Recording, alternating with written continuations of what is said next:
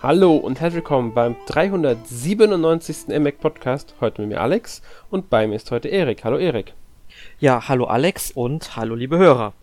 Wir wollen heute ein wenig über Neo The World Ends With You sprechen.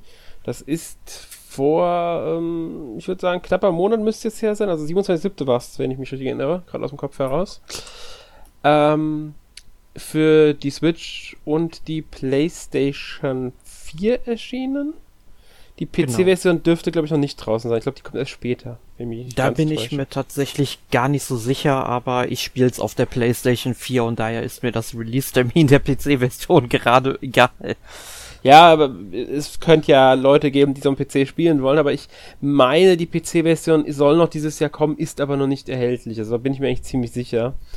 Ähm, zumindest habe ich das auch, als ich geguckt habe in der Recherche, äh, genau. Und zwar soll das im Sommer, ursprünglich war das zumindest mal so angedacht, im Epic Store noch erscheinen, das Spiel. Ähm, bisher ist nicht bekannt, ob, wie lange es dann Epic Store exklusiv sein wird und ob da vielleicht auch noch Steam-Version kommt und wie auch immer, aber PC-Version kommt auch. Ich habe es auf der Switch gespielt, du hast auf der PS4 gespielt. Ähm, ja. Gut, ich denke mal, wir fangen erstmal damit an, dass wir zurückblicken auf das was ist The World Ends With You, beziehungsweise der Vorgänger, weil Neo The World Ends With You, obwohl es keine Zahl im Namen trägt, ist es der Nachfolger eines Spiels, das The World Ends With You heißt. Genau, also Neo macht den Unterschied. Genau, das, die haben sie Neo vorne dran gesetzt.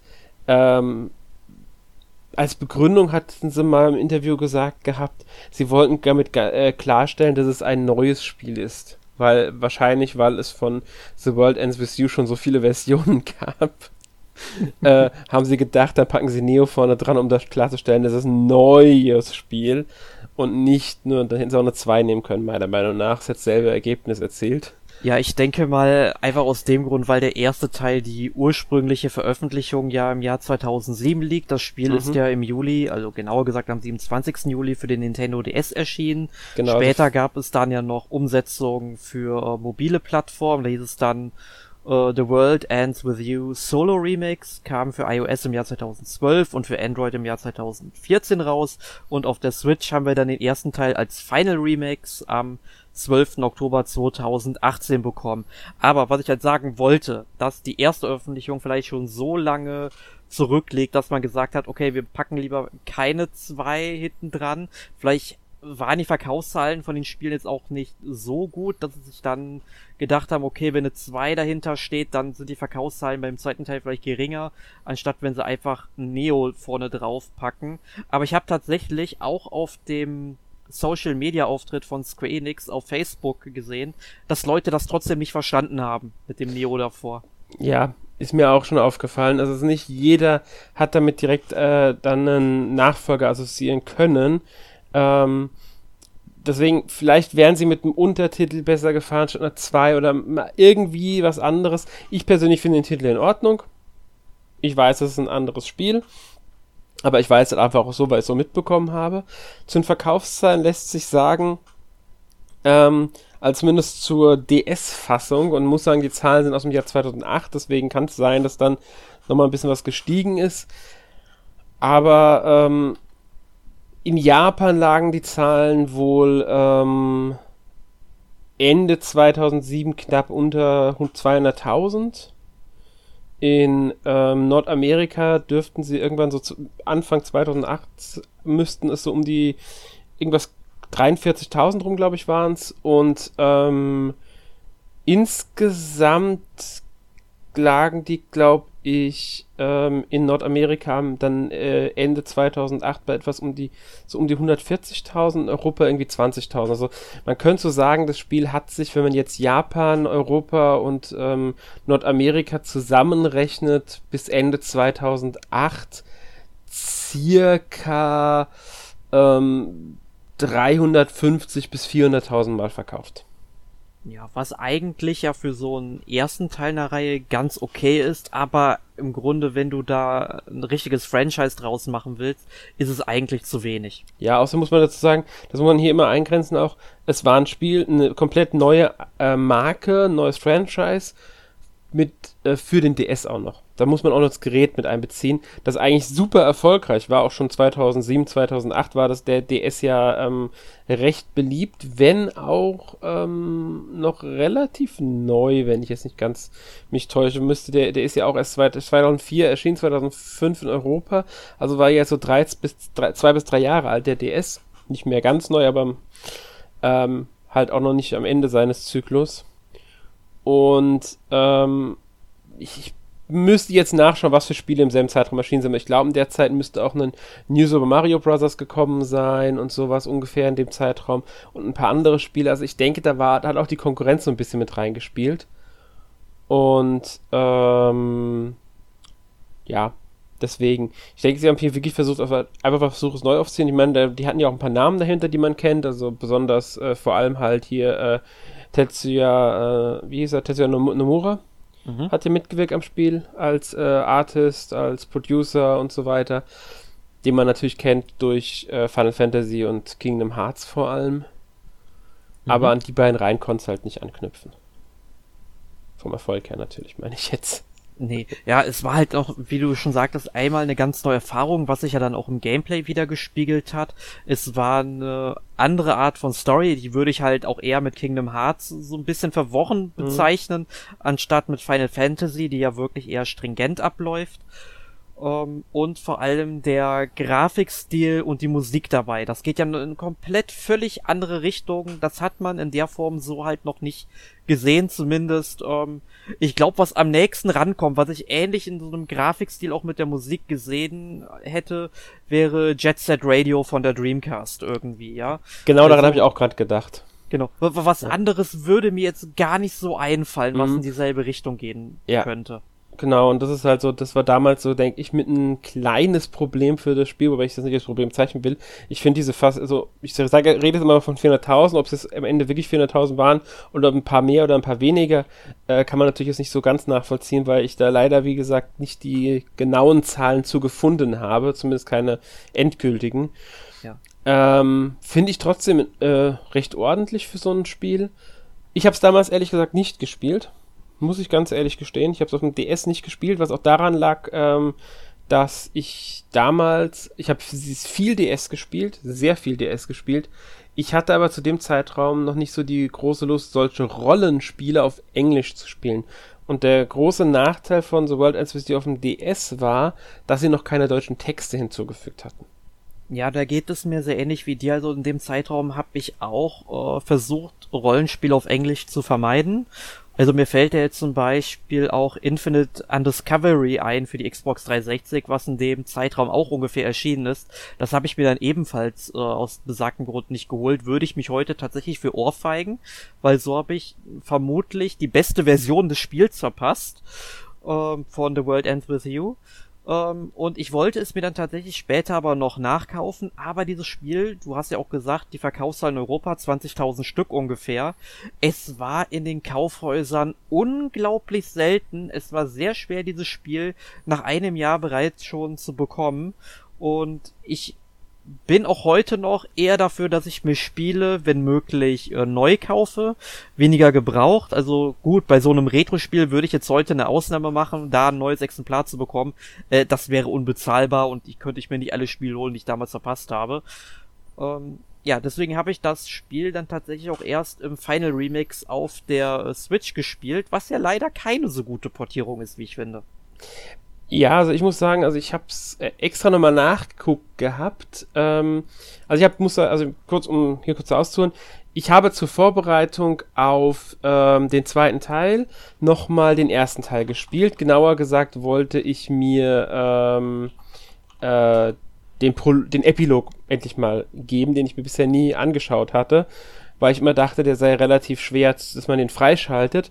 Ist aber ziemlich einfach sogar, den freizuschalten. Sogar sehr, sehr einfach. Da habe ich keine 10 Minuten gebraucht, äh, um den freizuschalten, weil ich auch sehr schön fand. Ähm, Problem war dann allerdings, dass mir der nicht mehr gefallen hat und das lag an einem Punkt, der mich beim ersten Mal spielen 2018 gar nicht so sehr gestört hat. Ich habe im Test damals dem Spiel einen Silber Award gegeben ähm, und auch äh, einen Editor's, Editor's Choice, würde ich vielleicht sogar heute immer noch beide Awards geben, aber den Game Design Award würde ich bestimmt nicht mehr geben. Da bin ich mir 100% sicher, den habe ich damals gegeben, würde ich jetzt nicht mehr machen, obwohl ich damals schon die Steuerung kritisiert habe, äh, weil ich finde, die Umsetzung des Spiels, man muss dazu sagen, auf dem DS war es ja diese Touchscreen-Steuerung mit zwei Bildschirmen und das haben sie in der Bewegungssteuerung mit den Joy-Cons am Fernseher umgesetzt, beziehungsweise mit Touchscreen-Steuerung am Handheld-Modus. Und die haben mir beide keinen Spaß gemacht. Ich habe vorwiegend dann am Handheld gespielt, weil ich Tastensteuerung ein bisschen besser fand. Ähm, mhm. Hab den Epilog auch durchgespielt, der für mich aber einfach nur ein absolut gezogenes Ding ist. Ich finde, das Ding ist, wenn man nicht zufällig genau die richtigen Pins hat, die man braucht, ähm, um da weiterzukommen, ist das ein riesen ähm, Akt mit dem Ding. Und äh, das finde ich sehr, sehr schade, äh, weil der gerade inhaltlich äh, sehr interessant ist da der Epilog, der ja in der Final Remix-Version erstmals drinnen war, bereits Hinweise auf den Nachfolger gibt. Tatsächlich. Also da, bereits da deuten sie an, dass sie zu einem Nachfolger wollten. Ich könnte mir sogar vorstellen, weil es war 2018, 2021 ist Neos World NCC jetzt erschienen, dass sie damals sogar schon am Nachfolger gearbeitet haben. Ja. Also, das, da bin ich sogar eigentlich überzeugt von, dass sie damals gar nicht mehr auf die Verkaufszahlen der Switch-Version groß gewartet haben, sondern schon in der Planungsphase waren und vielleicht die Verkaufszahlen nur noch dazu beigetragen haben, ob das Projekt aus der Planungsphase in die Entwicklungsphase geht. Ich könnte mir sogar vorstellen, dass das ähm, die Entwicklung da eins zu eins ineinander übergegangen ist. Ja. Weil also ich kann mir äh, tatsächlich vorstellen, dass das Ding da schon auch gut in Entwicklung war, mhm. weil äh, da werden wir ja gleich im Podcast noch jede Menge zu erzählen. Ich finde, in diesem Spiel steckt so viel unterschiedlicher Inhalt mit mhm. drin mhm. und der muss ja auch komplett designt werden und genau. programmiert werden. Und also ich denke schon, die haben das schon einkalkuliert und das die Sache ist ja da. The World Ends with You auf dem DS gilt ja heute gemeinhin als auch Geheimtipp. Ja. Und ich glaube, deswegen haben auch viele Spieler dann beim Final Remix äh, zugegriffen, die die DS-Version damals verpasst haben. Das ist mhm. ja im mhm. Grunde so ein ähm, Ding gewesen, wie auch mit äh, Shenmue zum Beispiel. Die beiden Spiele von der Dreamcast gelten ja auch nicht unbedingt als Geheimtipp, aber als ähm, ja schon irgendwelche großen Spiele, ich will jetzt nicht unbedingt sagen Meisterwerke, obwohl der erste Teil für mich ganz kleines ist. Ähm, und ich glaube, deswegen haben dann auch die Leute, die damals keine Dreamcast hatten, aber immer von Shenmue gehört haben und das unbedingt mal nachholen wollten, diese Spiele dann auch auf der PlayStation 4 oder dem PC nachgeholt. Und so kann ich es mir denken, wurde es dann auch mit The World's End With You gemacht. Genau, denke ich nämlich auch. Ähm, vielleicht hier noch kurz eingeworfen, ein paar kleine Sachen, bevor wir dann langsam übergehen zu Neo The World Ends With You. Ähm, entwickelt wurde das Spiel damals, also World Ends With You, der Vorgänger von Square Enix und Jupiter ähm, die man heutzutage eigentlich fast nur noch durch P-Cross-Spiele kennt. die halt im Laufe der Zeit auch andere Spiele natürlich entwickelt haben, unter anderem eben The World Ends With You. Ähm, heutzutage halt die P-Cross E, die P-Cross S-Reihe, jetzt jüngst P-Cross ähm, Mega Drive und Master System Special Edition oder so ähnlich hieß es, ich bin mir nicht mehr ganz sicher. Ja, das Special kann man glaube ich streichen, aber sonst ja, genau. passt das. Ja, nee, genau, Edition, genau, es hieß nur äh, P-Cross S Mega Drive and ähm, Master System Edition. Ganz genau. Ähm, also von denen äh, stammt auch äh, The World Ends With You, sie haben damit dran mitgewirkt. An den Portierungen für Mobile und für die Switch waren sie nicht mehr beteiligt. Da hat dann das Entwicklerstudio Hand, also ähm, je nach jedem Buchstaben einen Punkt, ähm, dran mitgewirkt. Die sind auch ähm, bekannt für Portierung. Sie machen nicht nur Portierung, sind aber schon recht ähm, ähm, erfahren damit. Sie haben zum Beispiel die Switch-Version von Snackworld damals ähm, mit Level 5 zusammen umgesetzt. Sie haben äh, Layton's Mystery Journey auf die Switch äh, mit umgesetzt, als äh, also die Portierung umgesetzt für die Switch und waren eben jetzt auch mit Square Enix zusammen an Neo The World Ends With You beteiligt. Genau gesagt war Square Enix Creative Business Unit 1 und Hand, die halt Neo The World Ends With You entwickelt haben. Genau. Ähm, ja, ganz äh, kleine Anmerkung noch vorher, äh, also bevor wir zum zweiten Teil jetzt kommen. Ähm, es gab auch im Vorfeld der des zweiten Teils, also bevor der zweite Teil jetzt erschienen ist, lief im japanischen Fernsehen eine ähm, Anime-Adaption von The World Ends With You vom ersten Teil. Die hast du, glaube ich, auch gesehen, wenn ich zum mich Teil nur bisher. Ich habe es noch nicht ganz gesehen. Ähm, die ähm, zwölf Episoden gab's. Äh, müssen, haben auch die ganze Geschichte umgesetzt in den zwölf Episoden. Hat mir bisher sehr gut gefallen, was ich gesehen habe. Ähm, ist natürlich jetzt nicht eins zu eins umgesetzt, äh, weil im Spiel dauern manche Sachen einfach länger als in der Serie, manche Sachen lassen sich nicht gut umsetzen. Sie haben Sachen angepasst, um das Ganze dynamischer zu gestalten für die Anime-Serie, was ja logisch ist bei einer Verfilmung. Mir hat die, die Umsetzung trotzdem sehr gut gefallen bisher. Ich glaube, allgemein kam sie eher äh, durchschnittlich an, zumindest so was ich im, äh, mitbekommen habe.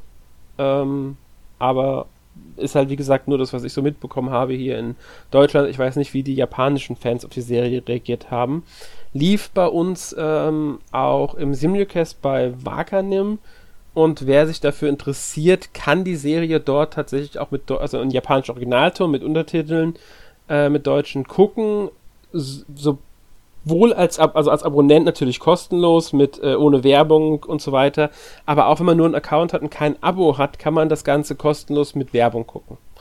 Nur als Hinweis für die, die es interessiert. Soll jetzt keine Werbung für Wakanim sein, wir werden dafür nicht bezahlt. Ich will nur, dass jeder diese Serie, der sich für diese Serie interessiert, auch weiß, wo man die gucken kann in Deutsch. Ja, und man kann sich so dann auch die Anschaffung des ersten Teils sparen, wenn man jetzt nicht noch ein DS zu Hause rumfliegen hat und sich die DS-Version holen möchte weil wie gesagt, von der Switch-Version bin ich ja persönlich ja jetzt nicht so angetan. Ähm, habt ihr ja auch eher so mit Hängen und Würgen dann möglichst schnell durchgespielt. Äh, was ich aber zu dieser Anime-Adoption noch sagen möchte, also ich habe gehört, dass es wohl ähm, auch ein paar Abweichungen von der Story geben soll, weshalb man eher sagt, dass der zweite Teil des Spiels dann auch eher an den Anime anknüpft, anstatt an den ersten Teil. Ja, Ganz genau, das ist, es war wohl bewusst so, also die, die, ähm, Tetsuya Nomura und ein paar andere Entwickler waren halt im Anime auch beteiligt. Es war auch sogar so, ich glaube, im zweiten Trailer des Anime wurde ähm, sogar der, äh, irgendwie dann, es, die Anime-Sachen, Ankündigungen und die Sp Ankündigungen zu Neo sogar NSU waren sehr parallel zueinander in Japan. Das lief alles sehr eng zusammen. Ich glaube sogar, dass sie ähm, mit der letzten Episode vom Anime noch mal was zu näher so als NVCU gezeigt haben. Nee, genau, vor der ersten Episode hatten sie noch mal in einem Trailer sogar das, den Termin für den zweiten Teil dann bekannt gegeben. Also es war alles sehr eng miteinander verknüpft, die, das ganze Marketing in Japan, ähm, was ja auch irgendwie logisch ist. Und ähm, dadurch war da halt diese Verknüpfung wesentlich stärker und ja, es stimmt, habe ich auch gehört, es gibt Abweichungen, die das, die absichtlich gemacht wurden, wohl um die Story besser in den zweiten Teil übergehen zu lassen als im Spiel, weil im Spiel war es halt, sie haben im Epilog eine Überleitung geschaffen, aber ähm, ja, man hat halt damals nicht zwingend damit gerechnet, dass man jetzt vielleicht einen Nachfolger bringt oder wie auch immer. Und deswegen ist die Anime-Serie jetzt nochmal angepasst worden, um diese Überleitung etwas flüssiger zu gestalten. Genau. Wie gesagt, ich habe es noch nicht zu Ende geguckt. Ich kann nicht 100% sagen, wie stark diese Abweichungen sind. Was ich gesehen hatte, war weitgehend ähm, ja, eine ne, ne, ne, nahe Umsetzung, wenn auch keine 1 zu 1 Umsetzung. Mhm. Ja. Gut. Ähm, ich würde aber sagen, wir gehen dann mal langsam wirklich jetzt zu näher, so als wenn es sich über, damit wir auch über das Spiel reden, das wir heute eigentlich im Podcast hat, haben äh, nachdem wir jetzt lange eingeleitet haben. Wenn ihr noch mehr zu The World Ends With You Final Remix hören wollt, wir hatten einen Podcast 249, die Nummer.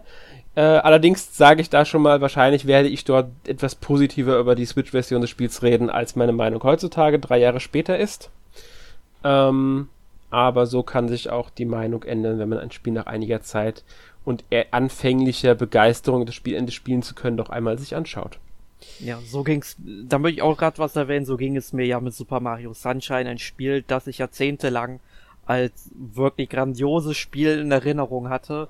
Und ähm, gut, auf der Switch spielt es sich halt nochmal ein bisschen anders, aber auch ähm, da hat es mir dann in manchen Levels nicht mehr so gut gefallen, wie ich es früher zum ersten Mal gespielt habe, beziehungsweise wie ich es damals empfunden habe. Ja. Es kann leider relativ leicht passieren, wenn Spiel, das man von früher sehr im Herzen trägt, nochmal spielt, dass es dann nicht mehr so wirkt, wie man es in Erinnerung hat. Ja. Genau.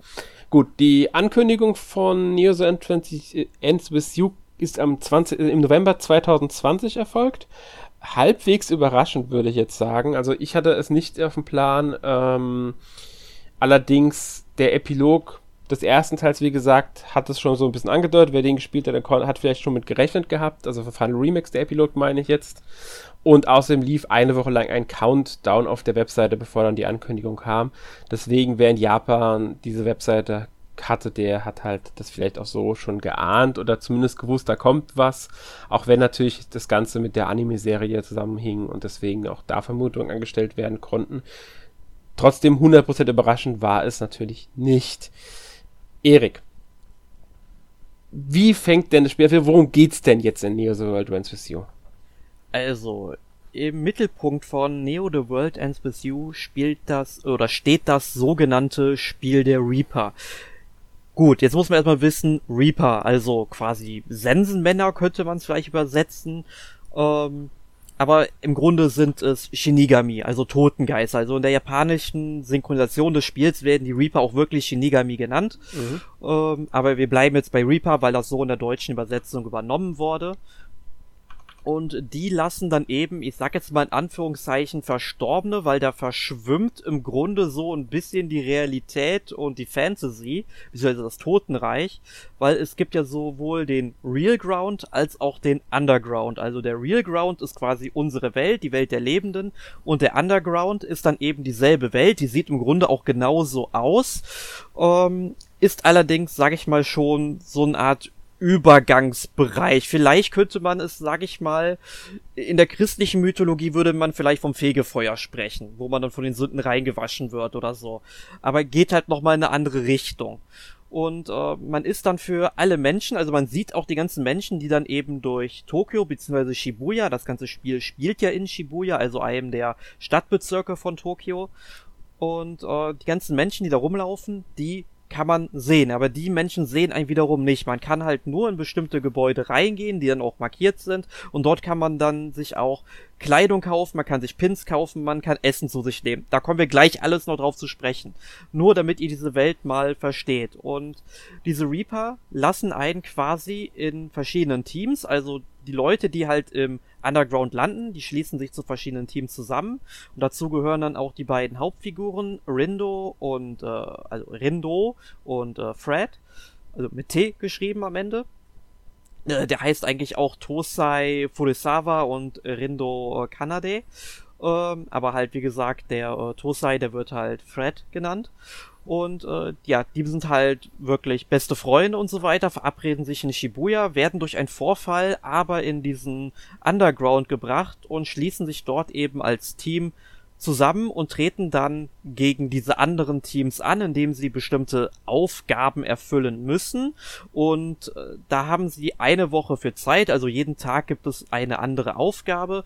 Und dafür bekommen sie dann anscheinend Punkte oder eine Wertung. Wie viel das genau ist, das wird in der Regel auch nie wirklich gesagt. Also das Spiel lässt einen da im Unklaren. Das erzählt so wirklich ähm, sein Ding und die Story ist dann auch unabweichlich, was da passiert. Man trifft zwar hin und wieder eine bestimmte Entscheidung, die hat aber keine Auswirkung, äh, wie die Story jetzt verlaufen wird. Und jedenfalls am Ende der Woche wird dann eben abgerechnet, wer hat denn die meisten Punkte und wer halt die wenigsten Punkte hat, ja, die werden eben ausradiert, die haben Pech gehabt.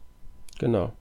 Und ähm, man kann jetzt wirklich sagen, es weicht hier im, vom Vorgänger insoweit ab, dass man nicht mehr nur ein Team aus zwei Charakteren bildet, weil im ersten Teil war es ja immer zwei Stück Partner, die zusammengearbeitet haben, nur zu zweit konnten sie kämpfen. Jetzt können die Teams deutlich größer sein. Also einige der ihren Teams sind dann, haben dann auch wirklich, keine Ahnung, gefühlt zehn Personen, wenn nicht sogar mehr, äh, in ihrem Team. Und auch wir kriegen eine deutlich größere Gruppe alleine. Ich sag es mal in der ersten, also jeder Tag lässt sich, wird als Kapitel eingestuft und ähm, wir wollen jetzt nicht zu viel spoilern, deswegen werden wir auch nicht sehr stark auf die Story eingehen. Aber im äh, ersten, der ersten Woche, bereits in der ersten Woche, also in den früh, in der, sehr früh im Spiel schon, ähm, ist man irgendwann zu viert unterwegs. Also mit bis zu vier Leuten. Und ähm, daran merkt man, dass sie da nochmal eine Abweichung eingeführt haben. Vergleich zum ersten Teil nicht nur noch zwei Leute, die immer zusammen sind, sondern wie gesagt, mehrere, die dann in der Gruppe sind und ähm, Das finde ich sogar sehr interessant, weil das eine ganz andere Dynamik mit reinbringt, eine ganz andere Gruppendynamik. Man hat mehr Hauptfiguren, man kann mehr unterschiedliche Charaktere unterbringen, die ähm, an deren Schicksal man Interesse hat, wobei es jetzt nicht heißt, dass man an Schicksal von Nebenfiguren, die jetzt nicht zwingend dem eigenen Team angehören, ähm, kein Interesse hätte. Aber ähm, die Hauptfiguren, die, mit denen man halt das Spiel spielt, die sind einem meistens halt schon näher oder sehr oft, sage ich mal. Und das finde ich schon sehr schön, auch weil halt dadurch sehr schöne Dialoge zustande kommen. Also ich mag, mag zum Beispiel sehr gerne, äh, wenn Fred mit Nagi, Nagi ist auch ein Charakter, der sich einem halt dann anschließt im Laufe der Zeit, was auch schon kein großer Spoiler ist, weil das schon die Webseite von Square Enix verrät. so viel dazu. Ähm, und äh, die beiden haben einige, wie ich möchte sagen möchte, sehr ähm, amüsante Gespräche wenn man ja. das Gespräche nennen kann. ja, auf, auf jeden Fall. Also mir haben die ganzen Dialoge auch sehr gut gefallen. Da ist also auch Humor wieder mit drin. Ja. Und ich finde, dadurch, dass die Gruppe größer ist, können auch mehr solcher Dialoge stattfinden, die einfach nicht nur hin und her springen, weil im ersten Teil war es immer so, dass Neku war ja deine Hauptfigur und dann hattest du eben, ich glaube insgesamt gab es drei Charaktere, die sich dir im Verlauf der Geschichte ja. angeschlossen haben und jeder hatte ja irgendwie eine bestimmte Meinung, einen bestimmten Charakter und der ist nie wirklich davon abgewichen. Das waren relativ eindimensionale Figuren, die zwar halt wirklich stringent zu so einem Punkt gelaufen sind, aber wenig vielschichtig, möchte ich mal sagen. Ja. Und das hast du hier im zweiten Teil nicht. Also dadurch entwickelt sich, wie du schon sagtest, eine ganz eigene Dynamik und das ist richtig gut. Dann wird natürlich im Verlauf der äh, Geschichte ähm, die Gruppe dann auch mal kleiner und auch mal wieder größer und noch mal größer. Äh, da möchte ich jetzt gar nicht ins Detail gehen. Da kommen auch coole Charaktere vor, ähm, die mir dann auch sehr gut gefallen haben, die den Humor dann noch ein bisschen mehr auf die Spitze treiben können. Äh, möchte ich gar nicht verraten, wer das ist, solltet ihr selbst ähm, erfahren. Aber ich finde, die Charaktere sind alle sehr gut geschrieben. Ja. Und das gilt, muss ich möchte dazu sagen, wirklich nicht nur für die Charaktere, sorry, die in unserer Gruppe sind, sondern auch für die Charaktere, denen man einfach so begegnet. Also zum Beispiel jetzt ähm, als nur als Beispiel mal Suzukichi. Das ist ein, ja, ein äh, Kerl von einem anderen Team, Ruinbringers nennt sich das andere Team. Und wie der schon geschrieben ist, wie der agiert, das finde ich auch super. Und auch wenn man jetzt zum Beispiel Kanon, wieder ein anderes Team, begegnet, wie die auch miteinander interagieren und wie die geschrieben sind, das sind alles, finde ich, ähm, auch glaubhafte Charaktere. Klar, sie sind oft nicht so ähm, umfangreich geschrieben wie jetzt einen äh, Rindo oder einen Fred, weil sie auch nicht so viel drin vorkommen. Man begegnet ihnen jetzt nicht andauernd und sie erfüllen ihre Rolle vorwiegend, aber trotzdem finde ich, sind sie ähm, zum Großteil nochmal ein ganzes Stück besser geschrieben als es auch Nebencharaktere im Vorgänger. Ja. Und man sollte an der Stelle natürlich ähm, auch sagen, der Grafikstil des Spiels spielt in diese Dialoge sehr mit rein. Denn diese ja. ganzen Dialoge werden quasi wie Panels in einem Manga dargestellt ähm, du hast dann, sag ich mal, einfach mal so ein, so ein Kasten, da siehst du auf einmal die Figur drin, die bewegt sich dann noch nicht, die ist äh, starr dargestellt, äh, sagt irgendwas, in der Zeit kommt dann halt eine Sprechblase und äh, wenn du halt auf Weiter drückst oder es gibt halt auch manche Szenen, die sind synchronisiert, die springen dann gegebenenfalls auch automatisch weiter, wenn du das möchtest. Ähm, und das ist ganz cool, weil die Animationen da sehr spärlich sind. Das ist nicht jedermanns Geschmack, das sehe ich ganz klar ein. Es gibt also auch ganz, ganz wenige äh, Zwischensequenzen, die dann animiert sind in dem Spiel, aber da habe ich vielleicht zwei oder drei jetzt von gesehen. Also diesen und ich hab's, sag ich mal, zu 70 Prozent ungefähr durch. Also daher äh, solltet ihr da jetzt nicht zu viel erwarten, aber grundsätzlich werden diese ganzen Dialoge in dieser Manga-Form dargestellt und die finde ich dann äh, schon ganz nett gemacht. Ja, stimme ich dir voll und ganz zu. Also ich finde die ganze Inszenierung äh, in der Hinsicht finde ich auch richtig, richtig gut. Auch weil die Charaktere halt einem äh, trotzdem, muss man sagen, weil es gibt ja sehr viele, die sagen, so ein Stil trägt dazu bei, dass die Charaktere einem nicht äh, nah genug gehen, dass man sie nicht, dass sie nicht genug äh, Gefühle zeigen können, finde ich überhaupt nicht. Ich finde, sie, sie zeigen, gerade durch die Mimik, die teilweise kommt. Ja. Und, und auch durch die, den, den Humor und diese manchmal wirklich witzigen Einblendungen, dass man wirklich nur ein Charakter in einer kleinen cartoonartigen äh, Sache nochmal unten eingeblendet wird, um dadurch nochmal so darzustellen, wie die Person darauf reagiert, auf etwas. Ja, so einem Shibi-Look. Genau, in so einem Shibi-Look. Das finde ich einfach super ähm, und trägt unglaublich viel auch zum äh, Spiel nochmal bei. Ähm, um nochmal auf die Story zu kommen, sei vielleicht noch zu sagen, das Ganze spielt ein paar Jahre nach dem ersten Teil. Also es ist wirklich auch in dieser Welt angesiedelt. Entsprechend begegnet man auch Figuren aus dem Vorgänger. Da will ich aber jetzt nicht zu viel verraten. Ähm, aber es gibt Figuren, äh, einer wird auch auf der Webseite tatsächlich schon erwähnt. Also das ist jetzt nicht so, dass es äh, komplett ähm, geheim ist alles. Die eine Figur trifft man auch sehr, sehr früh im Spiel. Trotzdem, also man es gibt eine Verbindung zum ersten Teil ganz eindeutig, aber sie haben es geschaffen, wie ich finde, das trotzdem so zu verpacken, dass man den ersten Teil nicht gespielt haben muss, um dieses Spiel zu verstehen und spielen genau. zu können und alle wichtigen Sachen werden ja quasi beiläufig erwähnt. Da wird genau. dann gesagt, äh, vor drei Jahren gab es hier einen Typen, der hat Shibuya auf den Kopf gestellt. Und ähm, wenn du den ersten Teil gespielt hast, weißt du, dass du das warst. Ne? Und äh, das ist ja dann auch völlig okay. Und wenn nicht, dann stört sich nicht. Du weißt halt, okay, es gab dann halt irgendwie so einen Rabauken und äh, ja, vielleicht lernst du den ja noch kennen. Genau. Und das ist, finde ich, haben sie sehr gut hingekriegt, dass das halt ähm, äh, sowohl ein Nachfolger ist, als auch für Leute ein perfekter Einstieg in diese Reihe, ohne dass man wirklich den Vorgänger gespielt haben muss, zwingend. Ähm, du hast ja schon gesagt, man kriegt jeden Tag neue Aufgaben. Ein paar Aufgaben können sich auch bei den Kapiteln wiederholen. Da gibt es so ein, äh, nur um das auch noch zu erwähnen, man ähm, kämpft ja vorwiegend gegen Noise, also Monster. Zum Kampfsystem kommen wir gleich noch. Es kann aber auch sein, dass man gegen äh, andere Teams kämpft. Nur um das schon mal auch am Rande erwähnt zu haben. Also auch Teamkämpfe gibt es gegen andere ähm, ja, äh, Teilnehmer an diesem Spiel der Reaper. Ähm, ja, was ist noch wichtig? Ich würde sagen, wir haben ja schon erwähnt, dass man Klamotten kaufen kann, dass das, das und so weiter und so fort, weil dieses ganze Spiel, ich, wenn wie soll man es ausdrücken, es hat Style. ja, das kann man wirklich sagen. Es ist komplett durchstilisiert und in gewisser Weise auch ähm, durchritualisiert, weil du das ja andauernd machst, dass du irgendwie in die Läden reinläufst, kaufst alles, was irgendwie da ist und äh, vor allem ähm, äh, du, du begibst dich ja auch zum Teil in diese Essenskultur von Japan rein. Ja. Dass du dann halt irgendwie in den Laden reingehst und holst dir irgendwie einen Rahmen oder einen Soba oder irgendwas in dieser Richtung. Und das finde ich jetzt halt ähm, auch cool. Und das hat natürlich alles einen Impact darauf, ähm, wie du halt ähm, im Spiel vorankommst. Ja, ganz genau. Und ähm, man muss auch sagen, es ist halt auch, es Graffiti-Kunst spielt zum Beispiel auch eine gewisse Rolle in diesem Spiel, nur als Beispiel. Also auch das wird mit eingebaut. Also die ganze Subkultur und Jugendkulturen werden reingezogen.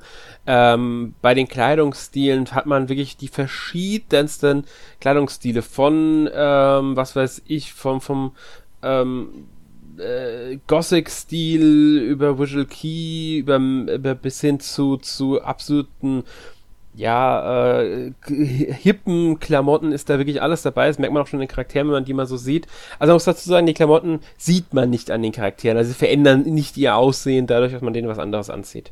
Ja, ich glaube, das, das wäre der richtige Overkill gewesen, ja. weil du hättest ja im Grunde jedes, weil jeder alles tragen kann. Das ja. finde ich auch gut. Du kannst ja auch ein, als Mann ein Kleid anziehen. Das finde ich super, dass die das gemacht haben. Ja, du kannst aber, da, aber äh, damit hätten sie wirklich den Vogel abgeschossen, weil sie dann, ähm, ich ja, so fünf, sechs Charaktermodelle ungefähr, äh, werden es vermutlich am Ende sein, die sie dann eben da, sag ich mal, komplett designt hätten müssen für jedes einzelne Kleidungsstück. Genau. Und das wäre vielleicht etwas zu viel gewesen. Ja, besonders wenn man überlegt, ich weiß, ich habe jetzt nicht mehr im Kopf, wie viele Kleidungsstücke es gibt, aber es sind echt viele. Hunderte. Also, ja, genau, hunderte passt da sehr gut. Also es, es, es, es ist unglaublich viel, was da drin steckt an Kleidungsstücken. Und ähm, da merkt man halt einfach dran, dieses Spiel, was dieses Spiel auch schon im Vorgänger so ein bisschen äh, vom Rest abgehoben hat, dieser ganze ähm, Style, diese ganze Subkultur und Jugendstilzeug, was die da eingepflegt haben. Es ist einfach sehr, sehr präsent und dazu zählt auch unter anderem Musik. Weil die Musik, der Soundtrack ist ja sehr präsent, da greife ich jetzt noch ein bisschen dem vor, was wir erst später besprechen, aber das passt hier gerade sehr schön rein. Musik ist ja immer präsent in dem Spiel und es sind die verschiedensten Stile auch vorhanden, also von japanischem Hip-Hop über ähm, eher rockigere Sachen, über poppige Sachen, über ähm, elektronische Musik, ähm, ist da auch sehr viel Abwechslung gesorgt und ich finde, es passt auch immer sehr gut zu dem jeweiligen Geschehen. Ähm, ist sicherlich nicht jedermanns Musikgeschmack, also nicht jeder wird daran Gefallen finden. Das, Ja, glaube ich auch. Also ähm, ich muss tatsächlich sagen, dass ähm, wenn, wenn man das Spiel spielt, also es ist ja dann auch ähm, in mehrere Wochen, sag ich mal, eingeteilt, dieses Spiel. Mhm. Und die erste Woche im Spiel, die setzt, glaube ich, durchweg auf die Musik aus dem Vorgänger. Ja, äh, gibt zumindest ähm, sie, sie, sie auf neu, äh, teilweise original, teilweise neu arrangiert. Genau. Ja. Aber Haupt, aber sag ich mal, im Kern sind es halt die Melodien und ja. ähm, Songs, die man eben, vor allem Songs, es sind ja auch gesungene Lieder da drin, das ist ganz wichtig zu sagen. Und ähm, die kennt man halt hauptsächlich aus dem ähm, ersten Teil. In der zweiten Woche kommen dann, so wie ich das gesehen habe, eigentlich gänzlich neue Musikstücke rein. Mhm. Und da muss ich tatsächlich sagen, dass mir die Musikstücke schon gar nicht mehr so gut gefallen haben. Ich bin jetzt in der dritten Woche, da geht das wieder eher in so eine Richtung aus dem ersten Teil, aber auch nochmal anders aufgelegt. Das gefällt mir wieder schon besser. Ja, man muss dazu sagen, als ähm, Komponist, der vom ersten Teil beteiligt, der auch übrigens an einer Anime-Serie beteiligt, also mitgewirkt hat, beziehungsweise dafür verantwortlich war, ähm, Takeharu Ishimoto. Ähm, und ich denke mal, sie haben das sehr bewusst gewählt, aber es ist natürlich schwer, nach 14 Jahren wieder original den Ton zu treffen, der ähm, damals war, besonders weil halt innerhalb von 14 Jahren sich unglaublich viel gewandelt hat. Auch in der Musik. Und das wollten sie, denke ich mal, auch mit einbauen. Ich meine, man merkt schon daran, ähm, dass sie das äh, drinnen haben, diese äh, ganzen in Shibuya, diese Revi Revierung vom Mi Miyashita Park, die ja im ersten Teil noch als Baustelle drin sind, sind jetzt fertig in dem Spiel. Sie haben auch das, was in der Realität sich in Shibuya verändert hat, im Spiel übernommen. Nach 14 Jahren. Und obwohl im Spiel nicht so viele Jahre vergangen sind. Aber das ist ja vollkommen egal. Ähm, und das spiegelt sich auch in der Musik wieder. Also ich denke, da zählt dann zum Teil auch mit rein, dass es die Abwechslung gibt. Äh, wir haben eine andere Zeit, es sind 14 Jahre vergangen, in der Musik hat sich was verändert und das wollten sie halt auch repräsentiert haben. Ich sag auch, mir gefällt nicht jedes Lied. Ich finde aber weitgehend passt der Soundtrack wirklich sehr gut zum Spiel. Er passt zu, zu, zur Stimmung des Spiels. Ob ich jetzt die Lieder so hören würde, ich glaube den Großteil davon wahrscheinlich nicht. Ich würde mir nicht einfach mal Soundtrack von dem Spiel anmachen, um ihn zu hören. Dafür ist es zum Großteil nicht meine Musik. Aber im Spiel funktioniert die unglaublich gut für mich. Und äh, sorgt, trägt viel für mich zur Stimmung vom Spiel bei. Ja, wo du gerade erwähnt hast, ähm, wo du auf Shibuya eingegangen bist man muss dazu auch wirklich sagen, wenn man schon mal an dieser Kreuzung, dieser riesigen Kreuzung, die jeder von euch da draußen auch zu Hause zumindest mal im Fernsehen oder auf Bildern gesehen hat, wenn man die schon mal selbst gesehen hat, egal ob jetzt in echt oder wie gesagt im Fernsehen auf Bildern, und das einfach mal mit dem Spiel vergleicht. Es sieht so unglaublich ähnlich aus und das finde ich einfach nur fantastisch, wie viel Mühe sich die Japaner geben, die eigene Umwelt so richtig äh, detailgetreu wiederzugeben. Das hat man ja auch schon in Anime-Filmen gesehen. Ähm, da sieht der Anime fast so aus wie die Realität, natürlich nur etwas bunter. Ähm, und das finde ich auch wirklich gut und das trägt wirklich zum Geschehen bei. Ja, das habe ich in sehr vielen Spielen auch, gerade in Visual Novels mit letzten Zeit häufiger gemerkt, dass die sich daran orientieren, also wenn es eine reale Stadt ist, dass sie das versucht haben auch umzusetzen. Ich habe sogar schon Manga gesehen, die das mittlerweile äh, sehr, sehr genau gemacht haben. Ähm, also bei denen es mir aufgefallen ist, weil ich Vergleichsbilder gesehen habe. Ich weiß auch nicht, es ist, es ist recht beliebt und jetzt haben sie es bei dem Spiel irgendwie logischerweise auch gemacht. Die Kreuzung ist natürlich hier das beste Beispiel. Ähm, Im ersten Teil schön übersetzt äh, mit alle gehen Kreuzung. Genau. ähm, ja, okay. Aber meine Güte, die hieß halt so. Ich glaube, heute heißt es einfach nur noch Shibuya-Kreuzung. ähm, also im, im, neuen, im zweiten Teil jetzt in Neo the World Institute haben sie es einfach nur noch Shibuya-Kreuzung genannt als Gebiet, weil Shibuya ist in mehrere Abschnitte eingeteilt und zwischen denen sind auch kurze Ladezeiten, wenn man das Gebiet wechselt. Ähm, es sind nicht mehr so viele Gebiete wie im ersten Teil, weil einige Gebiete zusammengefügt würden. Die Kreuzung zum Beispiel und die Hachiko-Statue, die im ersten Teil noch getrennt waren, sind jetzt zum Beispiel ein Gebiet. Nur so. Genau, aber es ist trotzdem, oh, sag ich mal, immer noch gigantisch. Also was heißt gigantisch? Es ist überschaubar, aber ähm, von den Größenverhältnissen her wirkt es halt wirklich gigantisch, weil ja. du hast es im ersten Teil ja vor allem so eine ja leicht versetzte Vogelperspektive, während du ja im zweiten Teil äh, eine Verfolgerperspektive hast, ähm, die, sag ich mal, meistens von unten, also relativ nah am Boden ähm, mhm. wird das gezeigt, das Geschehen. Du bist viel näher dran am Geschehen und dadurch wirkt eben Shibuya bzw. Tokio dann noch sehr viel überwältigender. Ja, man kann auch dazu sagen, es gibt neue Gebiete, die es im ersten Teil nicht gab. Dadurch wirkt das Ganze natürlich nochmal größer. Ähm, also insgesamt hat man einen Eindruck, die Spielwelt ist gewachsen im Vergleich zum ersten Teil. Allerdings muss man auch sagen, die Spielzeit ist deutlich höher als im ersten Teil. Hat man den ersten Teil in 20 bis 25 Stunden gespielt, braucht man jetzt laut Square Enix ich würde sagen, sowas in die Richtung 80 Stunden wird es schon gehen. Ja, also so 60 bis 80 Stunden, je nachdem, wie man spielt. Ja, kann ich unterstreichen. Also ich habe es ähm, jetzt in den letzten drei Wochen bestimmt jeden Tag für äh, mindestens drei bis vier Stunden gespielt mhm. äh, und habe wie gesagt noch nicht durch. Gut, ich bin jetzt aber auch jemand, der hat einen Anspruch, ein Spiel möglichst komplett durchzuspielen, wenn es ihm gefällt. Und Neo the World Ends with You gefällt mir auch weitgehend. Ähm, auch wenn ich die zweite Woche, da hatte sich etwas gezogen, aber mittlerweile habe ich so starke Pins. Wir müssen gleich über die Pins sprechen. Ja. Ähm, dass ich da relativ gut durchkomme mittlerweile und so langsam äh, kann ich meine Charaktere auch nicht weiter ähm, verbessern. Dazu würde ich gerne noch auch gleich noch was sagen, äh, wie man halt die Werte verbessert oder wie das Level-System funktioniert. Dann gehen wir vermutlich in eins ins Kampfsystem auch über. Ähm, ja, also da kann ich halt nicht mehr viel machen, deswegen wird es jetzt zum Ende hin auch etwas flüssiger laufen. Vielleicht dauert es auch nicht mehr ganz so lange aber trotzdem, ähm, es kommen bis zum Ende hin immer noch neue Funktionen hinzu und das finde ich richtig gut. Dieses Spiel wird einfach nicht langweilig und ähm, auch wenn es durch und durch, äh, nicht durch und durch, aber hin und wieder mal etwas ja, ein bisschen ermüdend werden kann. Bringen sie genau dann nach ein, zwei Stunden ein neues Feature hinzu, wodurch dann auch das Kampfsystem zum Beispiel nochmal neu aufgebohrt wird. Ja, und dann neue Funktionen eingebaut werden. Damit du, sag ich mal, auch im letzten Drittel des Spiels noch ein bisschen was Neues erleben kannst. Und das, finde ich, haben die Entwickler ganz gut hinbekommen. Ja. Kann ich dir nur zustimmen. Ja. Du wolltest über was Bestimmtes reden. Ich gebe das Wort ja. an dich. Du darfst direkt übergehen. Ja, gut, gut. Ähm, also, ich sag's mal so, auf das Kampfsystem Detail gehen wir ja gleich noch ein, aber es ist jetzt auch, sag ich mal, in diesem Rollenspiel so, dass man ja Erfahrungspunkte bekommt durch das Besiegen von Neues, also den Monstern, und ähm, dann steigt man im Level auf. Allerdings gibt es in diesem Spiel für die ganze Gruppe nur ein Level, also ein Gruppenlevel.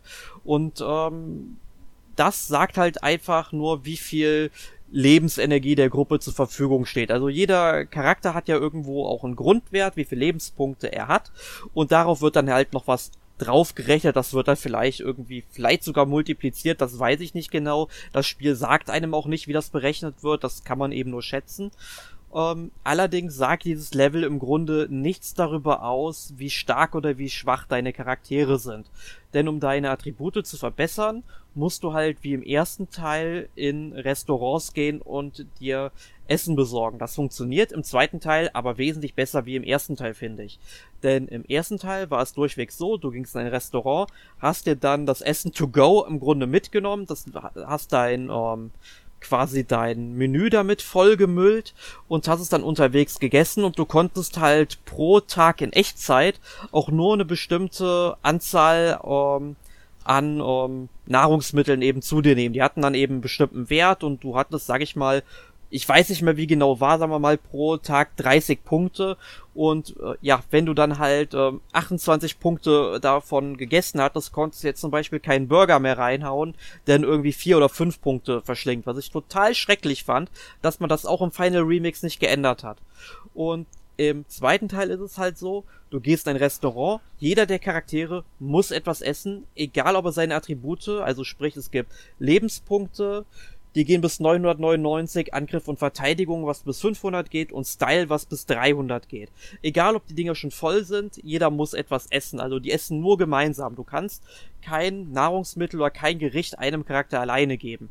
Aber sobald die das gegessen haben, verbessern die dann halt eben ihre Werte. Das kommt dann auch darauf an, wie sehr sie das Essen mögen. Finde ich es auch eine sehr tolle Sache dabei. Ähm, und so verbesserst du dich. Du nimmst dann natürlich auch eine gewisse Anzahl an Kalorien zu dir und die müssen dann erstmal wieder durch weitere Kämpfe abtrainiert werden.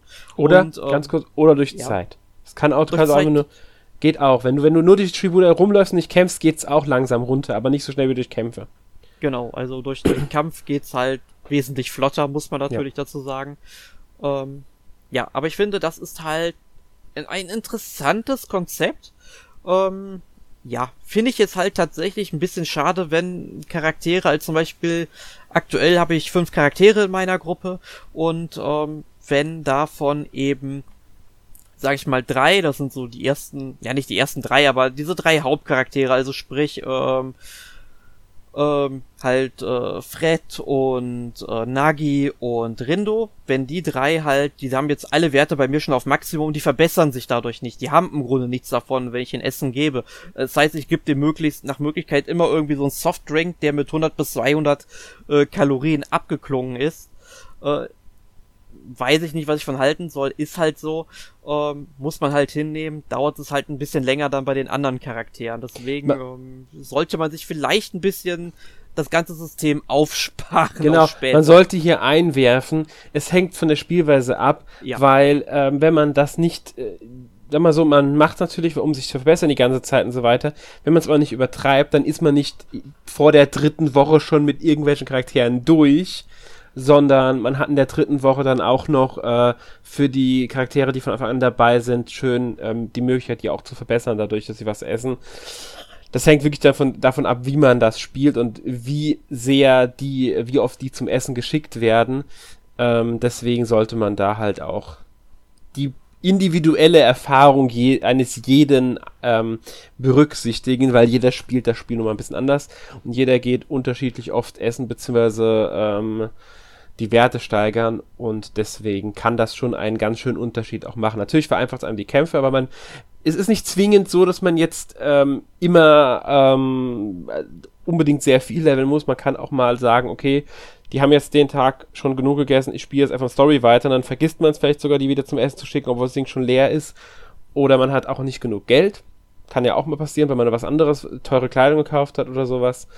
Und ähm, also hier muss man wirklich sagen, es hängt ganz davon ab, wie man das spielt. Man kann auch bis zum Ende theoretisch nicht den höchsten Wert erreichen. Auch das geht. Ja, das geht, geht definitiv. Ich muss also sagen, ich bin, was Spielen angeht, also wenn ich mich wirklich bemühe, ein Spiel vollständig zu spielen, dann mache ich das auch wie ein Irrer. Man sollte nicht von sich auf andere schließen in diesem Sinne.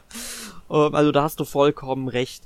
Ähm, was mir allerdings noch aufgefallen ist, jetzt nicht beim Essen, sondern bei den Kleidungsstücken, ähm, ich finde das grundsätzlich echt klasse, dass man halt so eine große Auswahl hat und dass die dann, sage ich mal, nicht nur ähm, verschiedene Boni mitbringen. Dazu ist nämlich dieser Wert Style, den man halt auch, wie gesagt, durch das Essen steigert, notwendig, weil äh, wenn man halt genügend Style hat, dann aktivieren die ähm, ja, Kleidungsstücke nochmal äh, Spezialfähigkeiten, dass man dadurch vielleicht dann noch mehr Lebensenergie bekommt, dass die Verteidigung unermesslicher äh, steigt oder dass die Charaktere schneller aufstehen, wenn sie umgeworfen werden. Solche Geschichten alles, die hängen alle davon ab, wie gut man durchgestylt ist. Ähm, aber wenn man sich Kleidungsstücke kauft, es gibt dann ähm, teilweise auch Kleidungsstücke, die gehen dann halt über den ganzen Körper. Was heißt ganzer Körper? Heißt in dem Sinne eigentlich nur äh, Oberkörper und Hose. Ansonsten kann man ja noch äh, Schuhe tragen, einen Hut aufziehen und ein Accessoire sich äh, äh, dran packen. Und wie gesagt, es gibt halt diese Ganzkörperdinge, also Hose und ähm, Hemd zum Beispiel oder Oberkörper.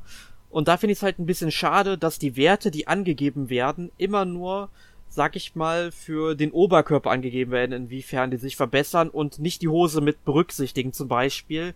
Und dann passiert es halt schnell, besonders wenn man sich alles kauft wie ich, dass man auf einmal äh, die Hose automatisch aussieht und man dann sieht, okay, dieses Ding verschlechtert meine Werte eigentlich mehr, als sie verbessert haben, weil es ja wie gesagt diese Boni gibt. Ich finde, das hätte man irgendwie besser regeln müssen, dass das direkt mit einbezogen wird. Ja, Stimme ich auch zu. Das ist aber auch eine der wenigen Schwächen bei diesen ganzen Kleidungsgedöns, weil man kann hier sehr viel individualisieren, sich sehr viel anpassen, auch daran, wie man das ähm, im persönlichen Spielstil dann haben will.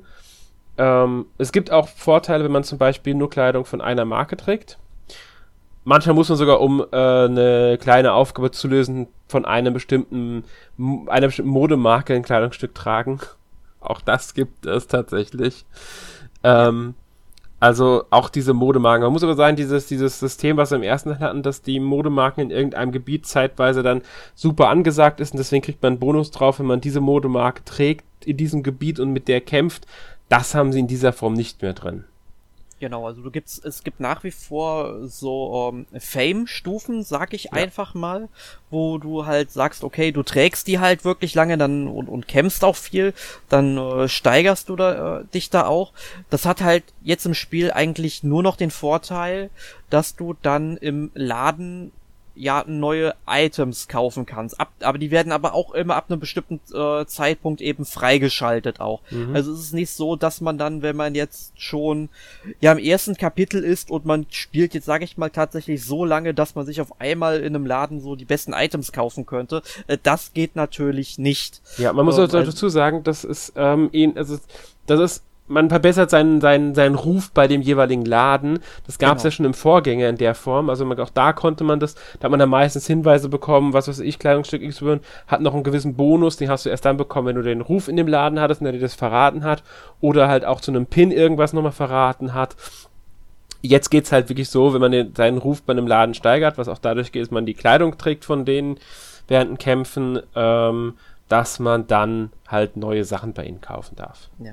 Das fand ja. ich im ersten Teil auch echt schlimm, dass so diese ganzen Boni dir nie wirklich verraten wurden, sondern dass das erst mit der Zeit passiert ist, ja. je, je, nachdem wie beliebt eben äh, die Marke dann war.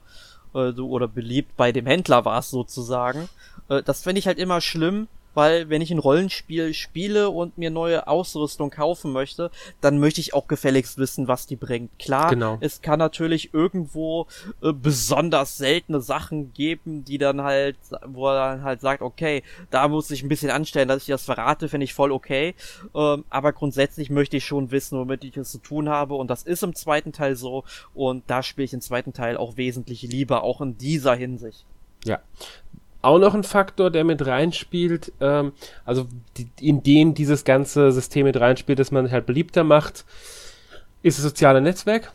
Wenn man mhm. bei einem, also man sollte das soziale Netzwerk kann man als eine Art, ich würde sagen, Fähigkeitenbau bezeichnen. Ja, das trifft das. Wenn man es ganz gut. simpel erklären will. Ähm, in diesem sozialen Netzwerk, das ist äh, äh ein wirklich ein Netz, geht von äh, Rindo aus, Abzweigung zu den verschiedenen, zu verschiedenen Charakteren, also am Anfang erstmal zu Fred zum Beispiel, zu Nagi. Und von denen gehen weitere Abzweigungen aus zu anderen Charakteren, denen man begegnet. Also auch zu äh, Nebencharakteren, denen man begegnet im Laufe des Spiels. Zum Beispiel, wie bereits schon erwähnt, Kanon, die ja von einem anderen Team ist, aber man lernt sie halt kennen, deswegen gibt es dann eine Verbindung zu ihr, zu den ganzen Händlern in den Geschäften, zu den, sogar zu den Reapern gibt es da dann irgendwelche Verzweigungen. Und wenn man bestimmte Bedingungen erfüllt, die können sowohl storyabhängig sein, als auch ähm, halt, man hat drei Sachen bei denen äh, im Laden gegessen oder man hat die äh, Beliebtheitsstufe 3 erreicht in dem Geschäft oder sowas in der Richtung. Manchmal muss man auch eine Nebenquest lösen für jemanden, ähm, um den dann halt dort gelistet zu bekommen, beziehungsweise den freigeschaltet zu bekommen, weil nur Listen reicht nicht, sie müssen auch freigeschaltet sein. Und dann kann man dort diese ähm, FP, also die Freundschaftspunkte heißt es, glaube ich, nutzen. Ja die man sich im Spiel auf verschiedene Varianten verdienen kann. Vor allem halt auch durch Nebenquests. Äh, und besondere Sachen freischalten. Zum Beispiel neue Schwierigkeitsgrade, neue Sachen in den Geschäften. Manchmal gibt man auch einfach nur Items dafür. Also wirklich die verschiedensten Sachen. Also es ist kein richtiger Fähigkeitenbaum in dem Sinn, aber es ist schon eine, äh, wie ich finde, sehr schöne Sache. Also mich hat es auch sehr motiviert, dieses System wieder anzugucken, so, äh, zu schauen, ähm, wie sind jetzt die Verbindungen, wo kann ich jetzt vielleicht was Neues freischalten oder so.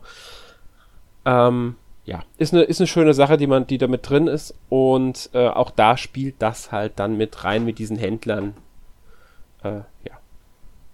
Genau. genau. Und ich finde es halt auch gut, dass es da sehr viele Abzweigungen gibt. Das heißt nicht, dass man sich unbedingt ähm, alles direkt kaufen muss. Also es gibt ja, wie du sagtest, dass man bestimmte Kleidungsstücke bekommt. Solche Sachen, auf die kann man dann eventuell auch verzichten, weil da sieht man tatsächlich nicht, was dieses Kleidungsstück dann ähm, bringt, welche Werte es verbessern würde, welche Spezialfähigkeit es mitbringt. Äh, das würde man da auf gut Glück machen. Klar, man kann speichern, macht es, sieht es sich an, kann neu laden, wenn es einem nicht gefällt, ist ja kein Problem, funktioniert ja, weil Speichern und Laden jederzeit geht außerhalb von den Kämpfen oder Dialogsequenzen. Ähm, aber es gibt halt so viele Verzweigungen da drin, dass man da sehr, sehr frei ist, ähm, was man sich jetzt nun freischalten möchte. Und wenn man dann eben diese ganzen Nebenaufgaben in der Stadt für die ganzen Leute, die man ja dann auch erst in diesem Baum äh, freischaltet. Und das ist dann manchmal auch wirklich wichtig, dass man erst eine andere Nebenfigur freigeschaltet hat, bevor man dann zu der dahinter gehen kann. Das sollte man also nicht außer Acht lassen. Aber man bekommt ja auch wirklich mit, wenn man dann ins Menü geht und sieht, ja, was ist denn jetzt die Hauptaufgabe, was muss ich machen? Da kann man durchscrollen und dann sieht man auch, hey, in ähm, ähm, ja, weiß ich, in Shibuya Hikarie gibt es jetzt, sag ich mal, jemand, der unsere Hilfe braucht, dann geht man dahin und man sieht die Figur auch, die ist dann eben mit so einer äh, Sprechblase, wo dann eben dieses Freundschaftssymbol abgebildet wird, äh, gekennzeichnet. Dann redet man mit der, oft ist es vielleicht auch einfach nur ein Dialog, den man hinter sich bringen muss. Ähm, also es sind jetzt, sage ich mal, nicht so die tiefgründigen Aufgaben, die dauern auch nicht lange, also da ist man maximal fünf Minuten mit beschäftigt und das finde ich ist super, passt sehr gut in den Spielfluss rein und ähm, das geht sehr, sehr flott. Ja, genau. Ähm, ist, ist, wie gesagt, noch, noch ein schönes Spielsystem von äh, Neo World Ends With You. Aber über eine Sache, und zwar, ich würde fast sagen, die wichtigste. Wir haben gesagt, man erkundet Shibuya, man löst dort Aufgaben, halt die meisten Tagesaufgaben, ein paar Nebenaufgaben. Wir haben soziale Netzwerk, wir haben die Kleidung, wir haben die Nahrung. Wir haben aber auch immer wieder erwähnt, wir kämpfen gegen Noise. Ja. Wir haben aber noch nichts zu den Kämpfen selbst gesagt. Genau.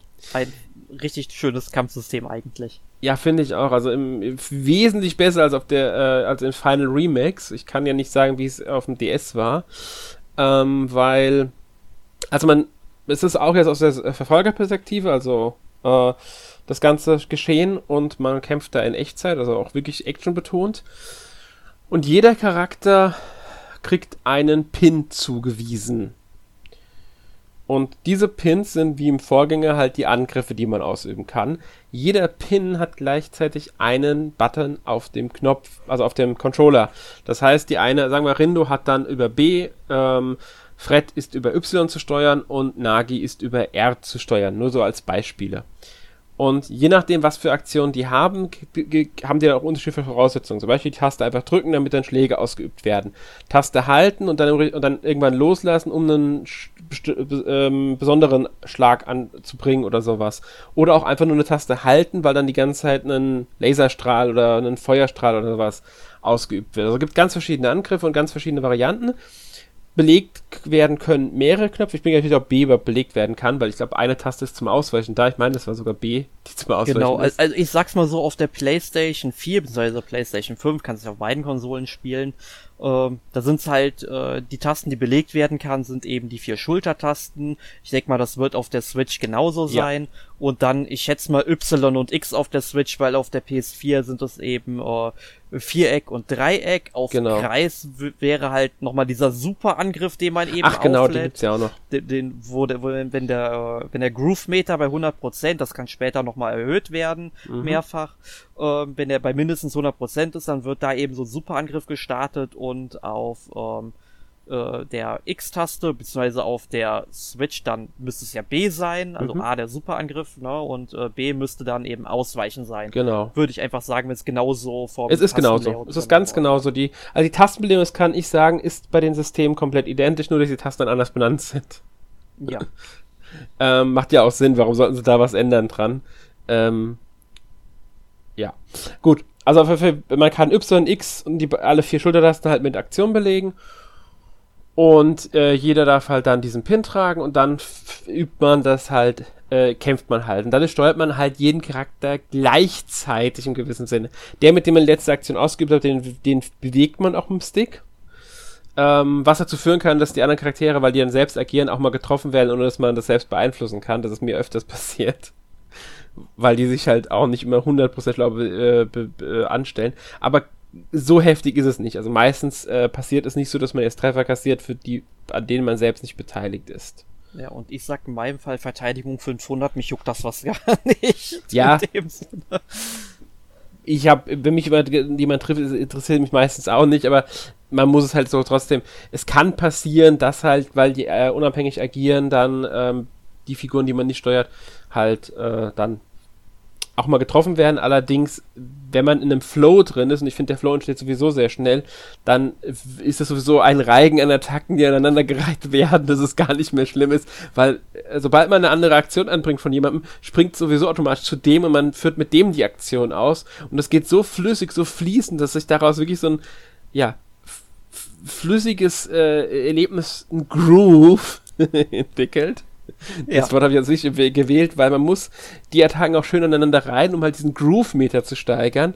Und dadurch steigert man dann halt bis zu 100% oder mehr und dann kann man diesen Spezialangriff auslösen, der halt besonders mächtig ist und davon abhängt, welcher Charakter gerade ähm, aktiv ist und dadurch verändert sich halt der, die Art des Angriffs. Zum Beispiel, wenn jetzt der Button von äh, Rindo Elektroangriff hat, wird es Elektroangriff, wenn aber Nagi die ist, die einen Feuerpin hat, dann wird es ein Feuerangriff. Nur so als Beispiel. Also die haben auch noch Elemente, die Pins. Ja, und Pins gibt's unglaublich viele. Also Hunderte. Ja, ich, ich weiß gar nicht, wie es waren. Es waren über 600, glaube ich, oder irgendwie sowas. Nein, nein, nein, 600 sind nicht, sind, ich glaube, 334. Also ich, ähm, ich sag mal so, ich habe jetzt ungefähr, äh, wie gesagt, ich bin zu 70 Prozent durch mhm. und ich habe ungefähr, ich schätze mal, so um die 160 Pins und jeder, also bis auf zwei sind die auch komplett ähm, entwickelt. Also sprich, man kann ja auch die Pins selbst nochmal aufleveln. Genau. Ja? Deswegen habe ich vermutlich auch so viel gekämpft. Deswegen bin ich so überpowered, mhm. merke ich gerade. Ähm, und ähm, wie gesagt, die haben halt mehrere Stufen, diese Pins. Die werden dann halt auch noch stärker und manche Pins können sich dann auch nochmal in einen anderen Pin weiterentwickeln. Und da gibt es deutlich mehr wie im ersten Teil von. Ja, yeah, deutlich mehr. Also viel, viel mehr. Ähm, Finde ich eine sehr schöne Sache. Äh, was man halt noch sagen sollte, ist der Schwierigkeitsgrad, den kann man, sobald man in so diesem sozialen Netzwerk die freigeschaltet hat, auch jederzeit wechseln. Ähm, das führt halt auch dazu, dass sich das, was die Gegner fallen lassen, verändert. Also man kriegt von, sagen wir mal, Gegnertypus Frosch. Nur so als Beispiel. Kriegt man einen gewissen Pin auf normal. Geht man auf leicht, kriegt man einen anderen Pin, geht man auf schwer, kriegt man wieder einen anderen Pin von diesem Gegner. Das wird auch in der, ähm, also es, man kann im ähm, Hauptmenü kann man sich so die, die Aufzeichnung anschauen.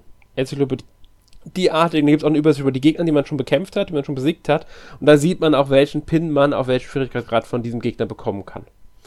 Also auch hier ist es abhängig davon, welchen Schwierigkeitsgrad spielt man, wenn man alle Pins gewinnen will, weil ich denke mal, es wird so sein wie im ersten Teil, das kann ich noch nicht 100% sagen, weil ich es äh, nicht so ganz 100% ausprobiert habe, aber soweit ich es gesehen habe und soweit ich es ausprobiert habe, kann ich es bestätigen, gibt es einige Pins wirklich nur, wenn man auf einem höheren Schwierigkeitsgrad spielt.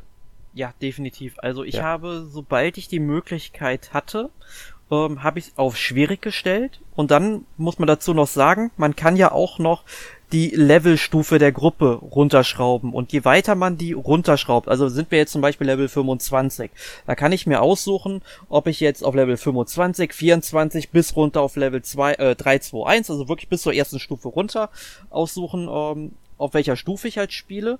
Dadurch wird dann halt die Lebensenergie der Gruppe entsprechend auch verringert. Dadurch wird es halt nochmal etwas schwieriger. Ähm, was ich halt finde, dass daran merkt man den Schwierigkeitsgrad zumindest, sage ich mal, im ersten Spieldrittel deutlich mehr. Ähm, da habe ich mich auch tatsächlich nicht getraut, das auf 1 runterzuschrauben. Das mache ich jetzt mittlerweile schon von Level 93 aus. Ähm, aber da gibt es halt noch andere Verbesserungen, die das halt wieder ausgleichen. Nur je weiter man das eben runterschraubt, desto höher ist auch die Wahrscheinlichkeit, dass man einen bestimmten Pin eben auf dieser Schwierigkeitsstufe sammeln kann. Ja, man muss, äh, die Fundrate erhöht sich dadurch, dass man genau. das Level runterdreht. Und diese Fundrate hat Auswirkungen darauf, dass man, also nicht auf spezielle Pins, sondern allgemein, was, dass man was überhaupt bekommt. Und besonders halt auch darauf, ob man seltene Sachen bekommt. Genau. Und die kann man auch erhöhen, indem man mehrere Kämpfe hintereinander absolviert, weil wenn man, um kämpfen zu können, muss man erstmal das Gebiet scannen und dann sind da überall diese Symbole von den, no von den Neues, also von den Gegnern und die kann man auch einsammeln. Also man, man kann dafür sorgen, dass die einen verfolgen. Ähm, wenn sie einen schon berührt haben, hat man nur noch ein paar Sekunden Zeit, um das nächste einzusammeln. Deswegen ist Verfolgen da immer besser und kann, ich glaube, am Anfang sind es maximal vier oder fünf Kämpfe am Stück. Fünf. Fünf, fünf und später werden es aber mehr aneinander rein. Und dadurch erhöht sich auch die Fundrate wieder. Genau. Und dann gibt es auch besondere, ich glaube, blaue sind es äh, Neues. Genau. Wenn man die einsammelt, dann werden es automatisch, ich glaube, das ist dreifach oder werden zehn, ich weiß. Aber gibt es da auch nochmal eine Erhöhung durch und ähm, so kann man seine Fundrate immer schön nach oben treiben, um möglichst äh, viele und möglichst seltene Pins zu erhalten nach den Kämpfen. Genau. Und ich muss tatsächlich sagen, ähm, ich sehe dieses System mit einem weinenden und einem lachenden Auge, denn ich finde es halt, ja, ich sag's mal so, es ist unnötig Spielzeitstreckend, dass halt manche Pins auf einer bestimmten Schwierigkeitsstufe halt droppen. Ja. Und ich, ich finde, man hätte es eigentlich so machen können, ähm, die Wahrscheinlichkeit, dass die Pins droppen, ist umso höher, je schwieriger man spielt. Das wäre, glaube ich, fair gewesen. Mhm. Aber so würde man, sage ich, wenn man auf schwierig spielt direkt, würde man direkt auch die Wahrscheinlichkeit haben, dass man jeden Pin finden kann. Ne? Und äh, hätte ich persönlich besser gefunden, weil so muss ich teilweise im Gebiet, weil manche Neues tauchen auch nur in einem bestimmten Gebiet oder mehreren Arealen, die nah beieinander liegen, ab. Es, also es gibt ja so Frösche, wie du sagtest. Es gibt Haie, die dann aus dem Boden auftauchen, Vögel, die rumflattern, irgendwelche gepanzerten äh, Echsen, die dann nur auf, äh, wirklich am Hintern oder am Bauch, äh, wenn die halt umgeschmissen sind, ähm, sag ich mal, geschädigt werden können. Ein Tyrannosaurus läuft tatsächlich auch irgendwo rum. Also es ist schon cooles Gegnerdesign, die wiederholen sich auch in einer bestimmten Reihenfolge, entwickeln sich dann immer weiter. Also der Vogel, der fängt dann zum Beispiel auf einer höheren Stufe irgendwann an, die Teammitglieder auch einfach zu entführen. Man muss sie dann halt abschießen zum Beispiel. Super toll gemacht, keine Frage. Ein paar mehr Gegnermodelle hätten es auch getan, meiner Meinung nach stattdessen. Ähm, ja, aber, aber trotzdem, wie gesagt, ich hätte das mit, mit dem, mit der Pinsammelei anders gestaltet als Spieldesigner. Ja, also da muss ich sagen, das ähm, ist auch einer meiner Kritikpunkte des ersten Teils gewesen, weil es da auch schon so war. Schwierigkeitsgrad abhängig kriegt man gewisse, Pins eben nicht. Und ich denke da immer dran, ähm, es gibt nun mal auch Menschen, die spielen nicht auf schwer. Die spielen nicht mehr auf normal, die spielen auf leicht. Aus welchem Grund auch immer, weil sie es entspannter haben wollen, weil sie es nicht anders hinbekommen, weil sie nicht gut genug sind oder sowas. Und da finde ich es immer schade, wenn dann jemand eingeschränkt wird. Du kannst dieses Spiel nicht zu 100% durchspielen, wenn du es nicht auf dem höchsten Schwierigkeitsgrad spielst. Es gibt ja noch überschwer noch einen weiteren Schwierigkeitsgrad. Das ultimativ. Ist, genau, ultimativ heißt der. Und das wird nicht jeder schaffen. Das heißt, es wird immer Leute geben, die ähm, ausgegrenzt sind in gewisser Weise, weil sie diesen Schwierigkeitsgrad nicht knacken können und deshalb dieses Spiel vielleicht lieben, es super finden, die Story lieben. Sie erreichen aber nicht diese 100%, weil sie diesen Schwierigkeitsgrad aus welchem Grund auch immer einfach nicht schaffen. Und das finde ich immer schade, wenn der Schwierigkeitsgrad ähm, dafür sorgt, dass man eingeschränkt wird im Spiel. Ja, ist Also so. ab, unabhängig davon, dass es schwieriger wird. Das ist was anderes. Ja. Ähm, und deswegen finde ich deine Idee zum Beispiel, dass man halt die Fundrate dadurch erhöht, wesentlich besser. Ich finde schon den Reiz, äh, dass man halt das Spiel auch schwerer spielt, ausreichend, weil jeder kann, sollte sich seine Herausforderung selbst aussuchen. Aber von mir aus kann man dann auch sagen, okay, dann wird die Fundrate für seltene Objekte erhöht, wenn du auf schwerer spielst. Finde ich in Ordnung. Dass es aber Objekte gibt, die man auf einem höheren Schwierigkeitsgrad nur findet, also auf einem niedrigen gar nicht bekommt, sowas mag ich nicht.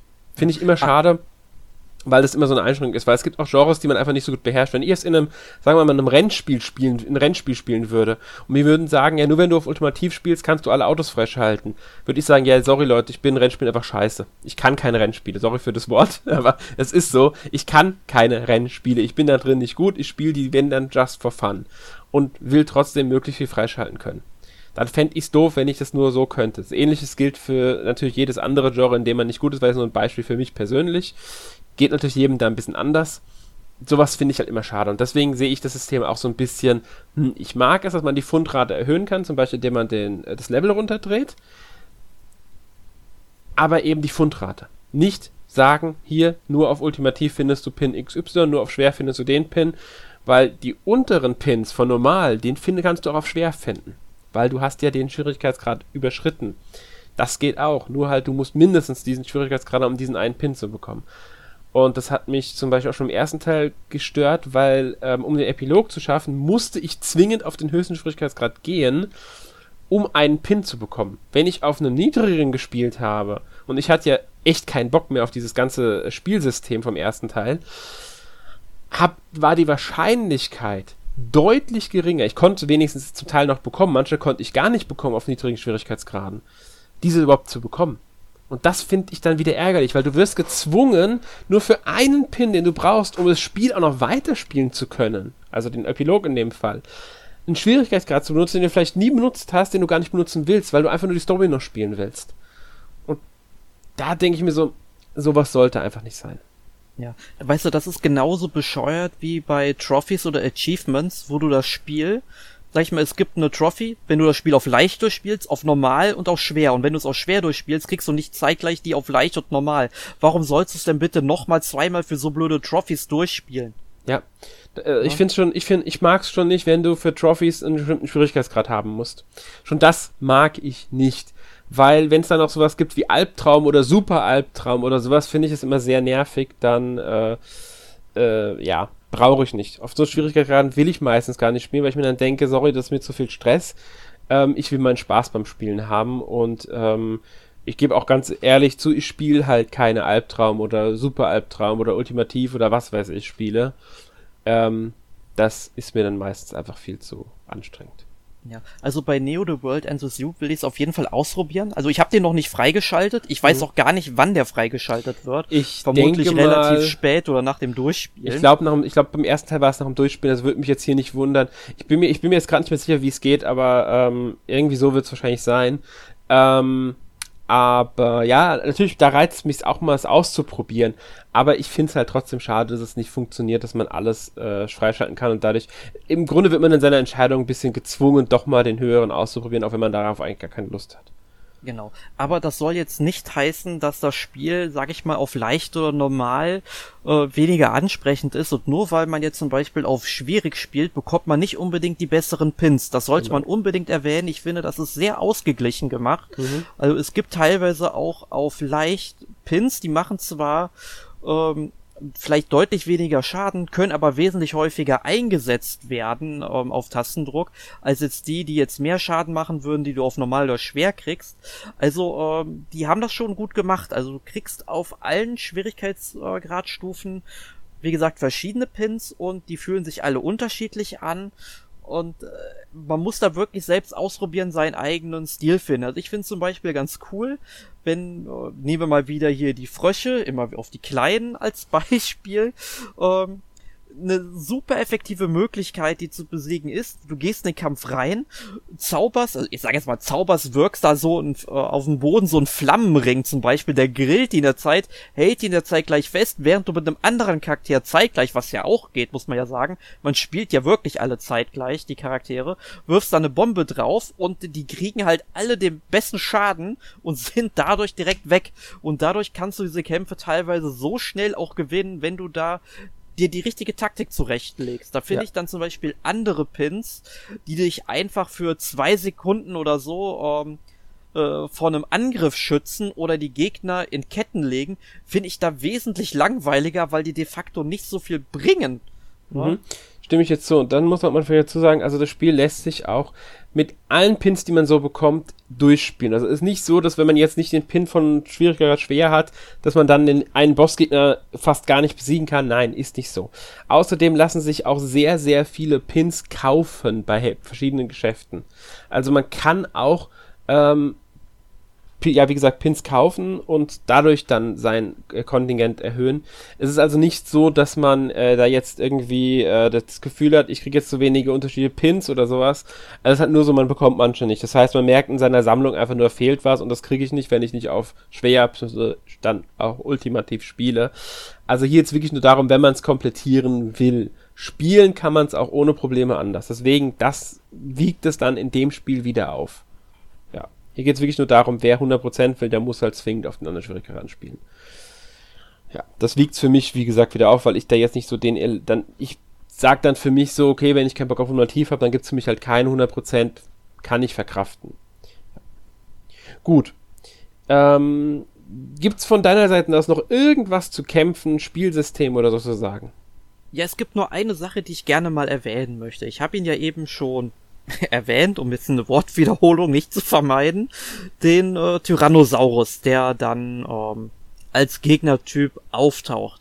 Und der ist unglaublich hart, auch vor allem wenn man ihn zum ersten Mal bekämpft, ja, zum ersten Mal auf ihn trifft und erlebt, dass es ihn überhaupt gibt, ja, und man, man bekommt das ja nicht mit, weil diese ganzen Neues Symbole, die sind zwar alle, sehen zwar alle unterschiedlich aus, es gibt vielleicht weiß ich nicht, sechs, sieben verschiedene Neues-Symbole, die so ungefähr diese Gegnertypen symbolisieren, was quasi der Hauptgegner in dieser Gruppe ist. Und die sammelst du ja ein. Du siehst die Gegner ja nicht auf der Map, wenn du da durch die Straßen läufst und so weiter. Ähm, du weißt dann halt nur, okay, dieses Symbol prägst du dir ein, okay, das ist jetzt vom Tyrannosaurus. Und ich hatte mal tatsächlich in ähm, einer Kampfreihe, die dann aus 12, 13 Kämpfen oder so bestand. Und Ganz dann kam kurz. dann ja. eingeworfen. Die Kämpfe werden dann auch mit jedem Kampf schwieriger. Das sollte man vielleicht noch dazu sagen bei den Kampfreihen. Das kommt noch dazu. Das haben wir nicht vergessen. Genau. Und dann kommt dann, sage ich mal, beim zehnten Kampf dieser Tyrannosaurus. Und dann ähm, alle Kämpfe davor waren selbst für meine hochtrainierten Charaktere, die nicht mehr verbessert werden können, es sei denn, es kommen noch richtig geile Ausrüstungsgegenstände, von denen ich noch nichts weiß oder dass man das Wertemaximum irgendwie durch eine Fähigkeit verbessern könnte. Weiß ich nicht, ob es sowas gibt. Ähm, und dann stehen die alle, also ich habe bestimmt noch 50, vielleicht sogar 60 Prozent von der Lebensenergieleiste. Also alle Charaktere teilen sich ja, wie gesagt, eine Lebensenergieleiste. Die Werte werden ja alle addiert. Und wenn die auf Null ist, ist halt Game Over sozusagen. Man kann den Kampf natürlich neu beginnen oder ich glaube sogar auch vor dem Kampf neu laden. Ähm, also man verliert da im Grunde nichts. Äh, man kann es aber, wie gesagt, direkt neu probieren. Ähm, aber wenn du da dann auf einmal im zehnten Kampf auf so einen Tyrannosaurus triffst, du machst da gute Fortschritte, der hat jetzt vielleicht noch 20% der Energie, aber alle Charaktere stehen jetzt auf einmal nah bei dem dran und einmal macht er so einen Schwanzdreher, also hinten mit, mit dem langen Ding, was hinten so runterhängt. Ähm, das macht's gerade nicht besser, merke ich. Egal. Ähm, und dreht sich dann halt einfach mal und trifft halt alle Charaktere, vielleicht sogar kritisch, und auf einmal wird die ganze Energieleiste komplett geleert. Und ich meine, 50% war die voll. Und ich finde, das ist ein bisschen übertrieben und ich will jetzt nicht sagen unbedingt, dass es vom Spiel so gewollt ist, ob es richtig berechnet ist, aber ich finde, äh, da hätte man vielleicht ein bisschen mehr drauf achten können.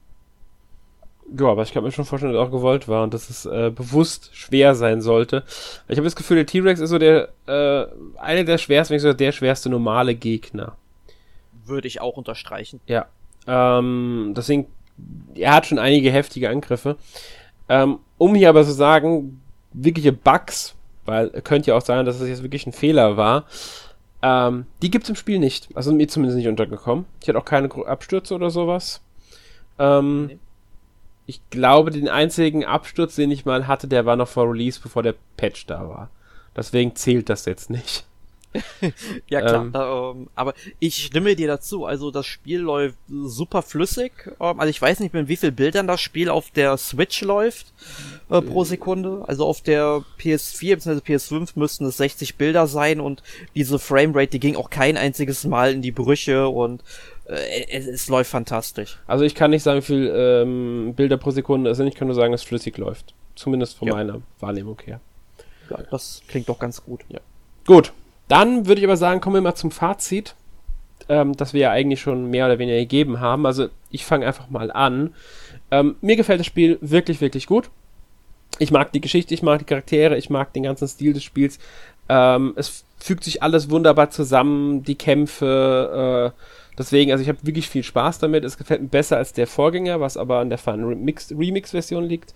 Ich kann ähm, jetzt nicht sagen, wie es wäre, wenn ich das Original auf dem DS gespielt hätte. Aber ich finde auch so, gerade wie die Charaktere ausgearbeitet sind, wie die Geschichte ausgearbeitet sind, man merkt einen riesen Fortschritt im Vergleich zum Vorgänger. Und das war ja auf dem DS auch schon so. Ähm, deswegen, also für mich ein wirklich wirklich gutes äh, Rollenspiel, das ich jedem nur empfehlen kann, der damit was, also mit dem Genre was anfangen kann. Wer jetzt durch diese ganzen äh, Subkultursachen und so ein bisschen abgeschreckt ist, sollte trotzdem mal Blick wagen. Es müsste eine, also es, nein, ich, ich weiß, also es gibt eine Demo auf der Switch. Ähm, also wer sich die anschauen will, kann sich da auch mal wirklich die Demo runterladen, um da mal reinzuspielen. Die dürfte so die ersten zwei Kapitel, glaube ich, also die ersten beiden Tage müsste die umfassen, wenn mich nicht ganz täuscht. Also kann man schon so zwei Stündchen mit verbringen, denke ich. Zwei, drei Stündchen, je nachdem, wie man kämpft halt, wie man spielt. Ähm, würde ich jedem wirklich empfehlen, weil äh, meiner Meinung nach ist es ein sehr lohnenswertes Spiel, das auch die Aufmerksamkeit verdient hat. Ja, äh, kurze Frage direkt zur Demo. Kann man seinen Spielstand in die Vollversion übertragen, für ja. alle, die das interessiert? Ja, kann man. Das ist sehr schön. Also dann kein Zeitverlust dadurch, also dass es nochmal spielen müsstet. Ja, ja, aber ich schließe mich äh, dir deinen Worten eigentlich äh, so gut es geht an. Also ich finde, es ist auch ein sehr schönes Spiel. Ich finde auch, dass Final Remix genau in dieser Form auf Switch und anderen Konsolen hätte äh, geremaked werden sollen, anstatt halt den Final Remix in dieser Form so zu veröffentlichen. Äh, wäre definitiv das bessere Spiel geworden. Beim zweiten Teil hätte man dann auf dem Konzept aufbauen können äh, direkt, hätte dann sicherlich auch noch mal einige Ressourcen bei der Entwicklung gespart. Ähm, aber trotzdem, Neo The World and You ist ein wirklich sehr, sehr schönes Rollenspiel, das lange unterhält, sehr viel Spaß macht, äh, eine tolle Story hat, tolle Charaktere, äh, Musik, die zum Geschehen passt. Es ist optisch sehr schön. Das sollte man an der Stelle vielleicht abschließend noch erwähnen. Ich hatte ja am Anfang, als ich dann vor dem Release, weil ich habe es mir ja dann zum Release gekauft, ähm, habe ich mir natürlich sehr viele Previews und Reviews und so weiter angesehen und als ich als Zuschauer das Spiel gesehen habe, wurde mir teilweise dann irgendwie schlecht, weil sich ja die Umgebung auch so ein bisschen verzerrt. Und dieses Gefühl habe ich beim Spielen tatsächlich selbst nicht gehabt. Also da gab es dann nochmal einen Unterschied. Ich hatte schon gedacht, oh Gott, jetzt kommt die Motion Sickness auf mich zu. Ähm, aber nein, ähm, drückt halt einfach nur, du hast es ja so schön mal in einer Redaktionskonferenz von uns gesagt, ähm, quasi diese Verschwommenheit des Underground und ähm, mit der Abtrennung vom Real Ground aus und ja, würde ich auf jeden Fall sagen, ähm, stört im fertigen Spiel überhaupt nicht. Es ist durchstilisiert, durchritualisiert, durchorganisiert, also es ist ein wirklich tolles Spiel, das ich auch jedem Rollenspiel-Fan ans Herz legen kann, der irgendwie so ein bisschen mit diesen äh, Japan-Vibes da umgehen kann. Das war unser Fazit zu Neo The World Ends With You. Bevor wir aber zum Ende kommen, möchte ich noch mal ganz kurz von dir wissen, Erik. Glaubst du, die Reihe hat noch eine Zukunft nach dem zweiten Teil jetzt? Da der zweite Teil, zumindest im Vergleich zu Final Remix, das deutlich bessere Spiel ist und mir das Spiel zumindest vom Setting und von der Story und den Charakteren, wie man das ja auch meinem Fazit entnehmen konnte, sehr gut gefällt, hoffe ich schon, dass wir da einen weiteren Teil, also einen dritten Teil noch bekommen werden. Ich denke mal, dass dieses Franchise zu hören bestimmt ist und ähm, ich hätte da nichts dagegen. Hängt aber sicherlich auch von den Verkaufszahlen ab, denn es ist natürlich ein Unternehmen, ein betriebswirtschaftliches Unternehmen, das Geld verdienen will und äh, wenn sie das mit Neo the World End With You machen können, denke ich mal, sollte einem dritten Teil nichts mehr im Wege stehen. Ja, ich, hoffe, ich hoffe ehrlich gesagt auf, auch drauf, dass die Reihe jetzt ähm, beständiger wird. Damit meine ich jetzt nicht, dass wir alle zwei Jahre ein neues Spiel bekommen. Es kann gerne auch wieder drei oder vier Jahre dauern, wenn das nötig ist. Man soll sich Zeit nehmen. Ich denke, sie könnten da auch ähm, für einen eventuellen dritten Teil von Shibuya auch mal weggehen, weil äh, es wurde ja schon im ersten Teil angedeutet, dass Shibuya nicht der einzige Underground ist, sondern dass nur der Shibuya Underground ist. Und ähm, vielleicht auch sogar äh, eine ganz andere Stadt, nicht zwingend Tokio nehmen. Ähm, in Japan würde ich bleiben, weil das finde ich macht bei dem Spiel viel aus.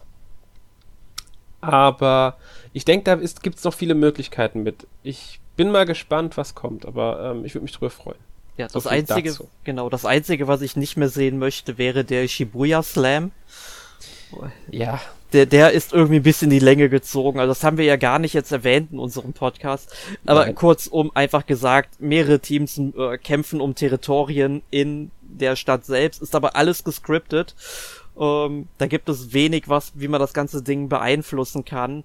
Und ähm, es sind halt wirklich super viele Kämpfe auch aneinandergereiht und vor allem, wenn man dann auch die beste Punktzahl erreichen will, um einen bestimmten Pin abzustauben, ja, äh, es dauert einige Zeit. Das wird natürlich, wenn man später, man kann ja auch in frühere Kapitel zurückkehren, wenn man dann halt auch längere ja, Kampfketten machen kann, äh, dann wird's definitiv auch einfacher, äh, mehr Punkte zu bekommen.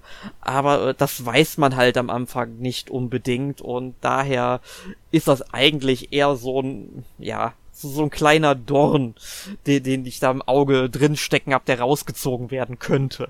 Ja da muss man vielleicht sagen, dass für die Zukunft vielleicht ein bisschen mehr Freiheiten schön wären innerhalb des Spiels. Ich sage jetzt nicht richtig von irgendwie ähm, wirklich Entscheidungen, die die Story beeinflussen. Ich mag es lieber, dass die Story schön äh, erzählt wird, dass die dann eine bewusste Story haben. Ich brauche nicht den Einfluss, den ich auf diese Story ausübe. Das muss echt nicht sein. Aber dass es halt da so ein bisschen flexibler im Ablauf manchmal wird. Das würde ich mir wünschen, aber das ist auch so eine minimale Kleinigkeit. Ob es dazu kommt, werden wir vielleicht in zwei, drei Jahren mal erleben, wenn Square Enix dann mal einen Nachfolger ankündigt. Äh, vielleicht wissen wir bis dann auch ein bisschen mehr über die Verkaufszahlen. Ich hatte jetzt nicht weiter nachgeguckt, ob ähm, Neo The World Ends With You äh, jetzt schon große Erfolge erzielen konnte im ähm, ersten Monat. Aber der erste Monat ist halt auch nur der erste Monat. Und deswegen, ähm, ja. Interessanterweise ist der Wertungsdurchschnitt der Switch-Version tatsächlich sogar besser als der der PS4-Version. Was aber vielleicht auch daran liegen könnte, dass mehr Magazine das Spiel getestet haben auf der Switch. Ja, und ich denke mal auch äh, zum anderen Teil, dass viele den ersten Teil ja auch auf der Switch oder dem DS gespielt haben von den Testern, kann ich mir gut vorstellen. Ja. Und äh, da vielleicht die Switch dann auch die bevorzugte Plattform gewesen ist, aber wir haben ja heute beide festgestellt, man kann es auf beiden Systemen wunderbar spielen. Genau. Gut, damit sind wir durch. Ich hoffe, wir konnten euch einen guten Einblick in Neo The World Ends With You geben. Ähm, wenn ihr noch Fragen habt oder Anmerkungen, schreibt sie gerne in die Kommentare. Ähm, ja. Damit kommen wir zu unserer Abschlusskategorie. Letzte Woche gespielt. Erik, was hast du denn letzte Woche gespielt? Ich habe in der letzten Woche nur ein Spiel, also neben sehr viel Neo The World Ends With You gespielt, und zwar das äh, Final Fantasy II Pixel Remaster. Ich hatte es ja im letzten Podcast, wo ich dabei gewesen bin, erwähnt, dass ich die drei Spiele von Square Enix gestellt bekommen habe für Rezensionen auf Gameplay Gamers. Den ersten Teil hatte ich ja inzwischen durchgespielt und den zweiten Teil, der bin ich jetzt seit einer Woche dran. Der ist auch ein bisschen umfangreicher, ist auch ein anderes ähm, System wieder, was in diesem Spiel drin steckt. Also es gibt halt jetzt kein normales Level-System in diesem Sinne, sondern dass man eben durch Beständigkeit seine ja, äh, Fähigkeiten verbessern kann. Also entweder wird man dann besser mit dem Schwert, man stuft die Zauber alle im Einzelnen auf. Ist halt, sage ich mal, im Grunde so ein bisschen die Blaupause für die Elder Scrolls gewesen, habe ich das Gefühl.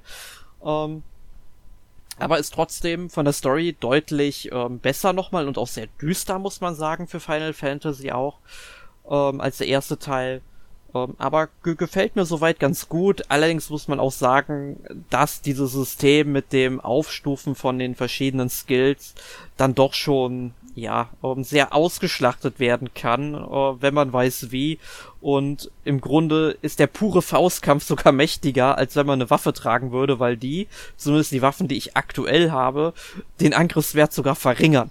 Und äh, das ist sehr seltsam eigentlich, wie ich finde, denn ich finde so ein Schwert, äh, wenn einem das in die Magengrube gerammt wird, dann tut das schon mehr weh, als wenn mir einer mit der Faust da drauf schlägt.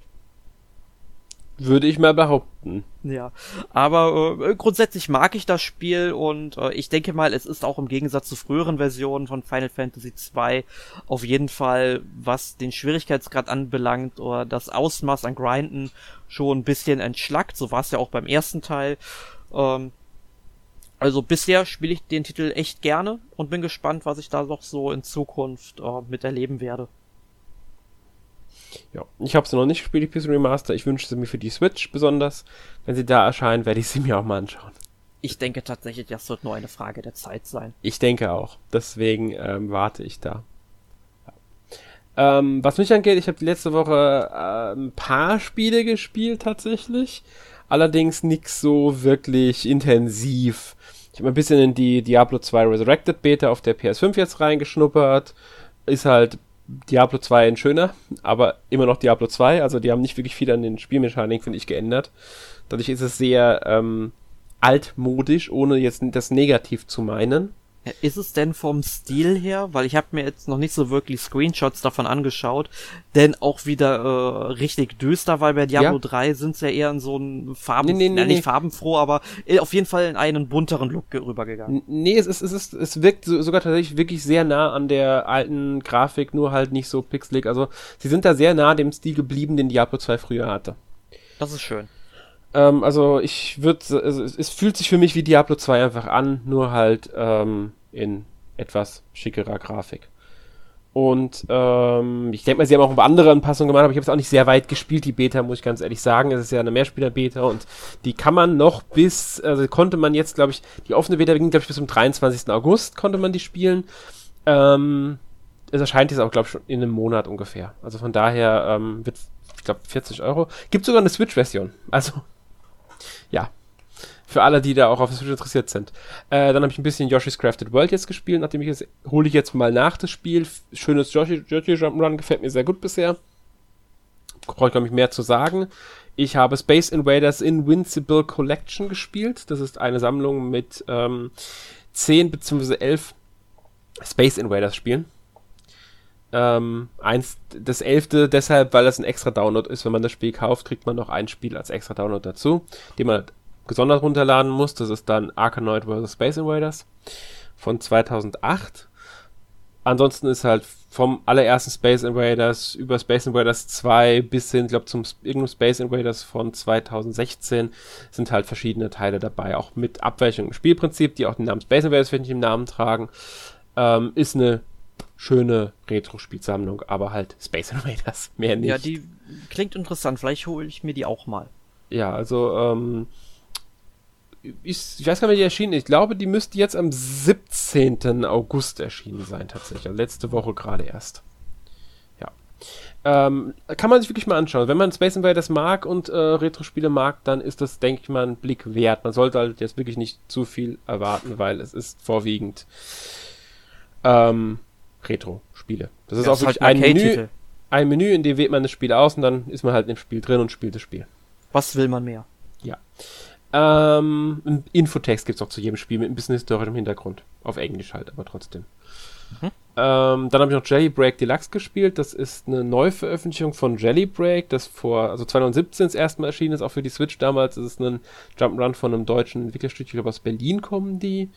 Ähm, man spielt so zwei gelartige Wesen, mit denen man halt durch mehrere Level hüpft, die auch halt übereinander sind. Man kann mit denen wechseln, je nachdem, welche Farbe man halt unten hat, kann man auch die entsprechenden Plattformen beschreiten. Der obere schießt mit dem rechten Stick, wie in einem Twin-Stick-Shooter.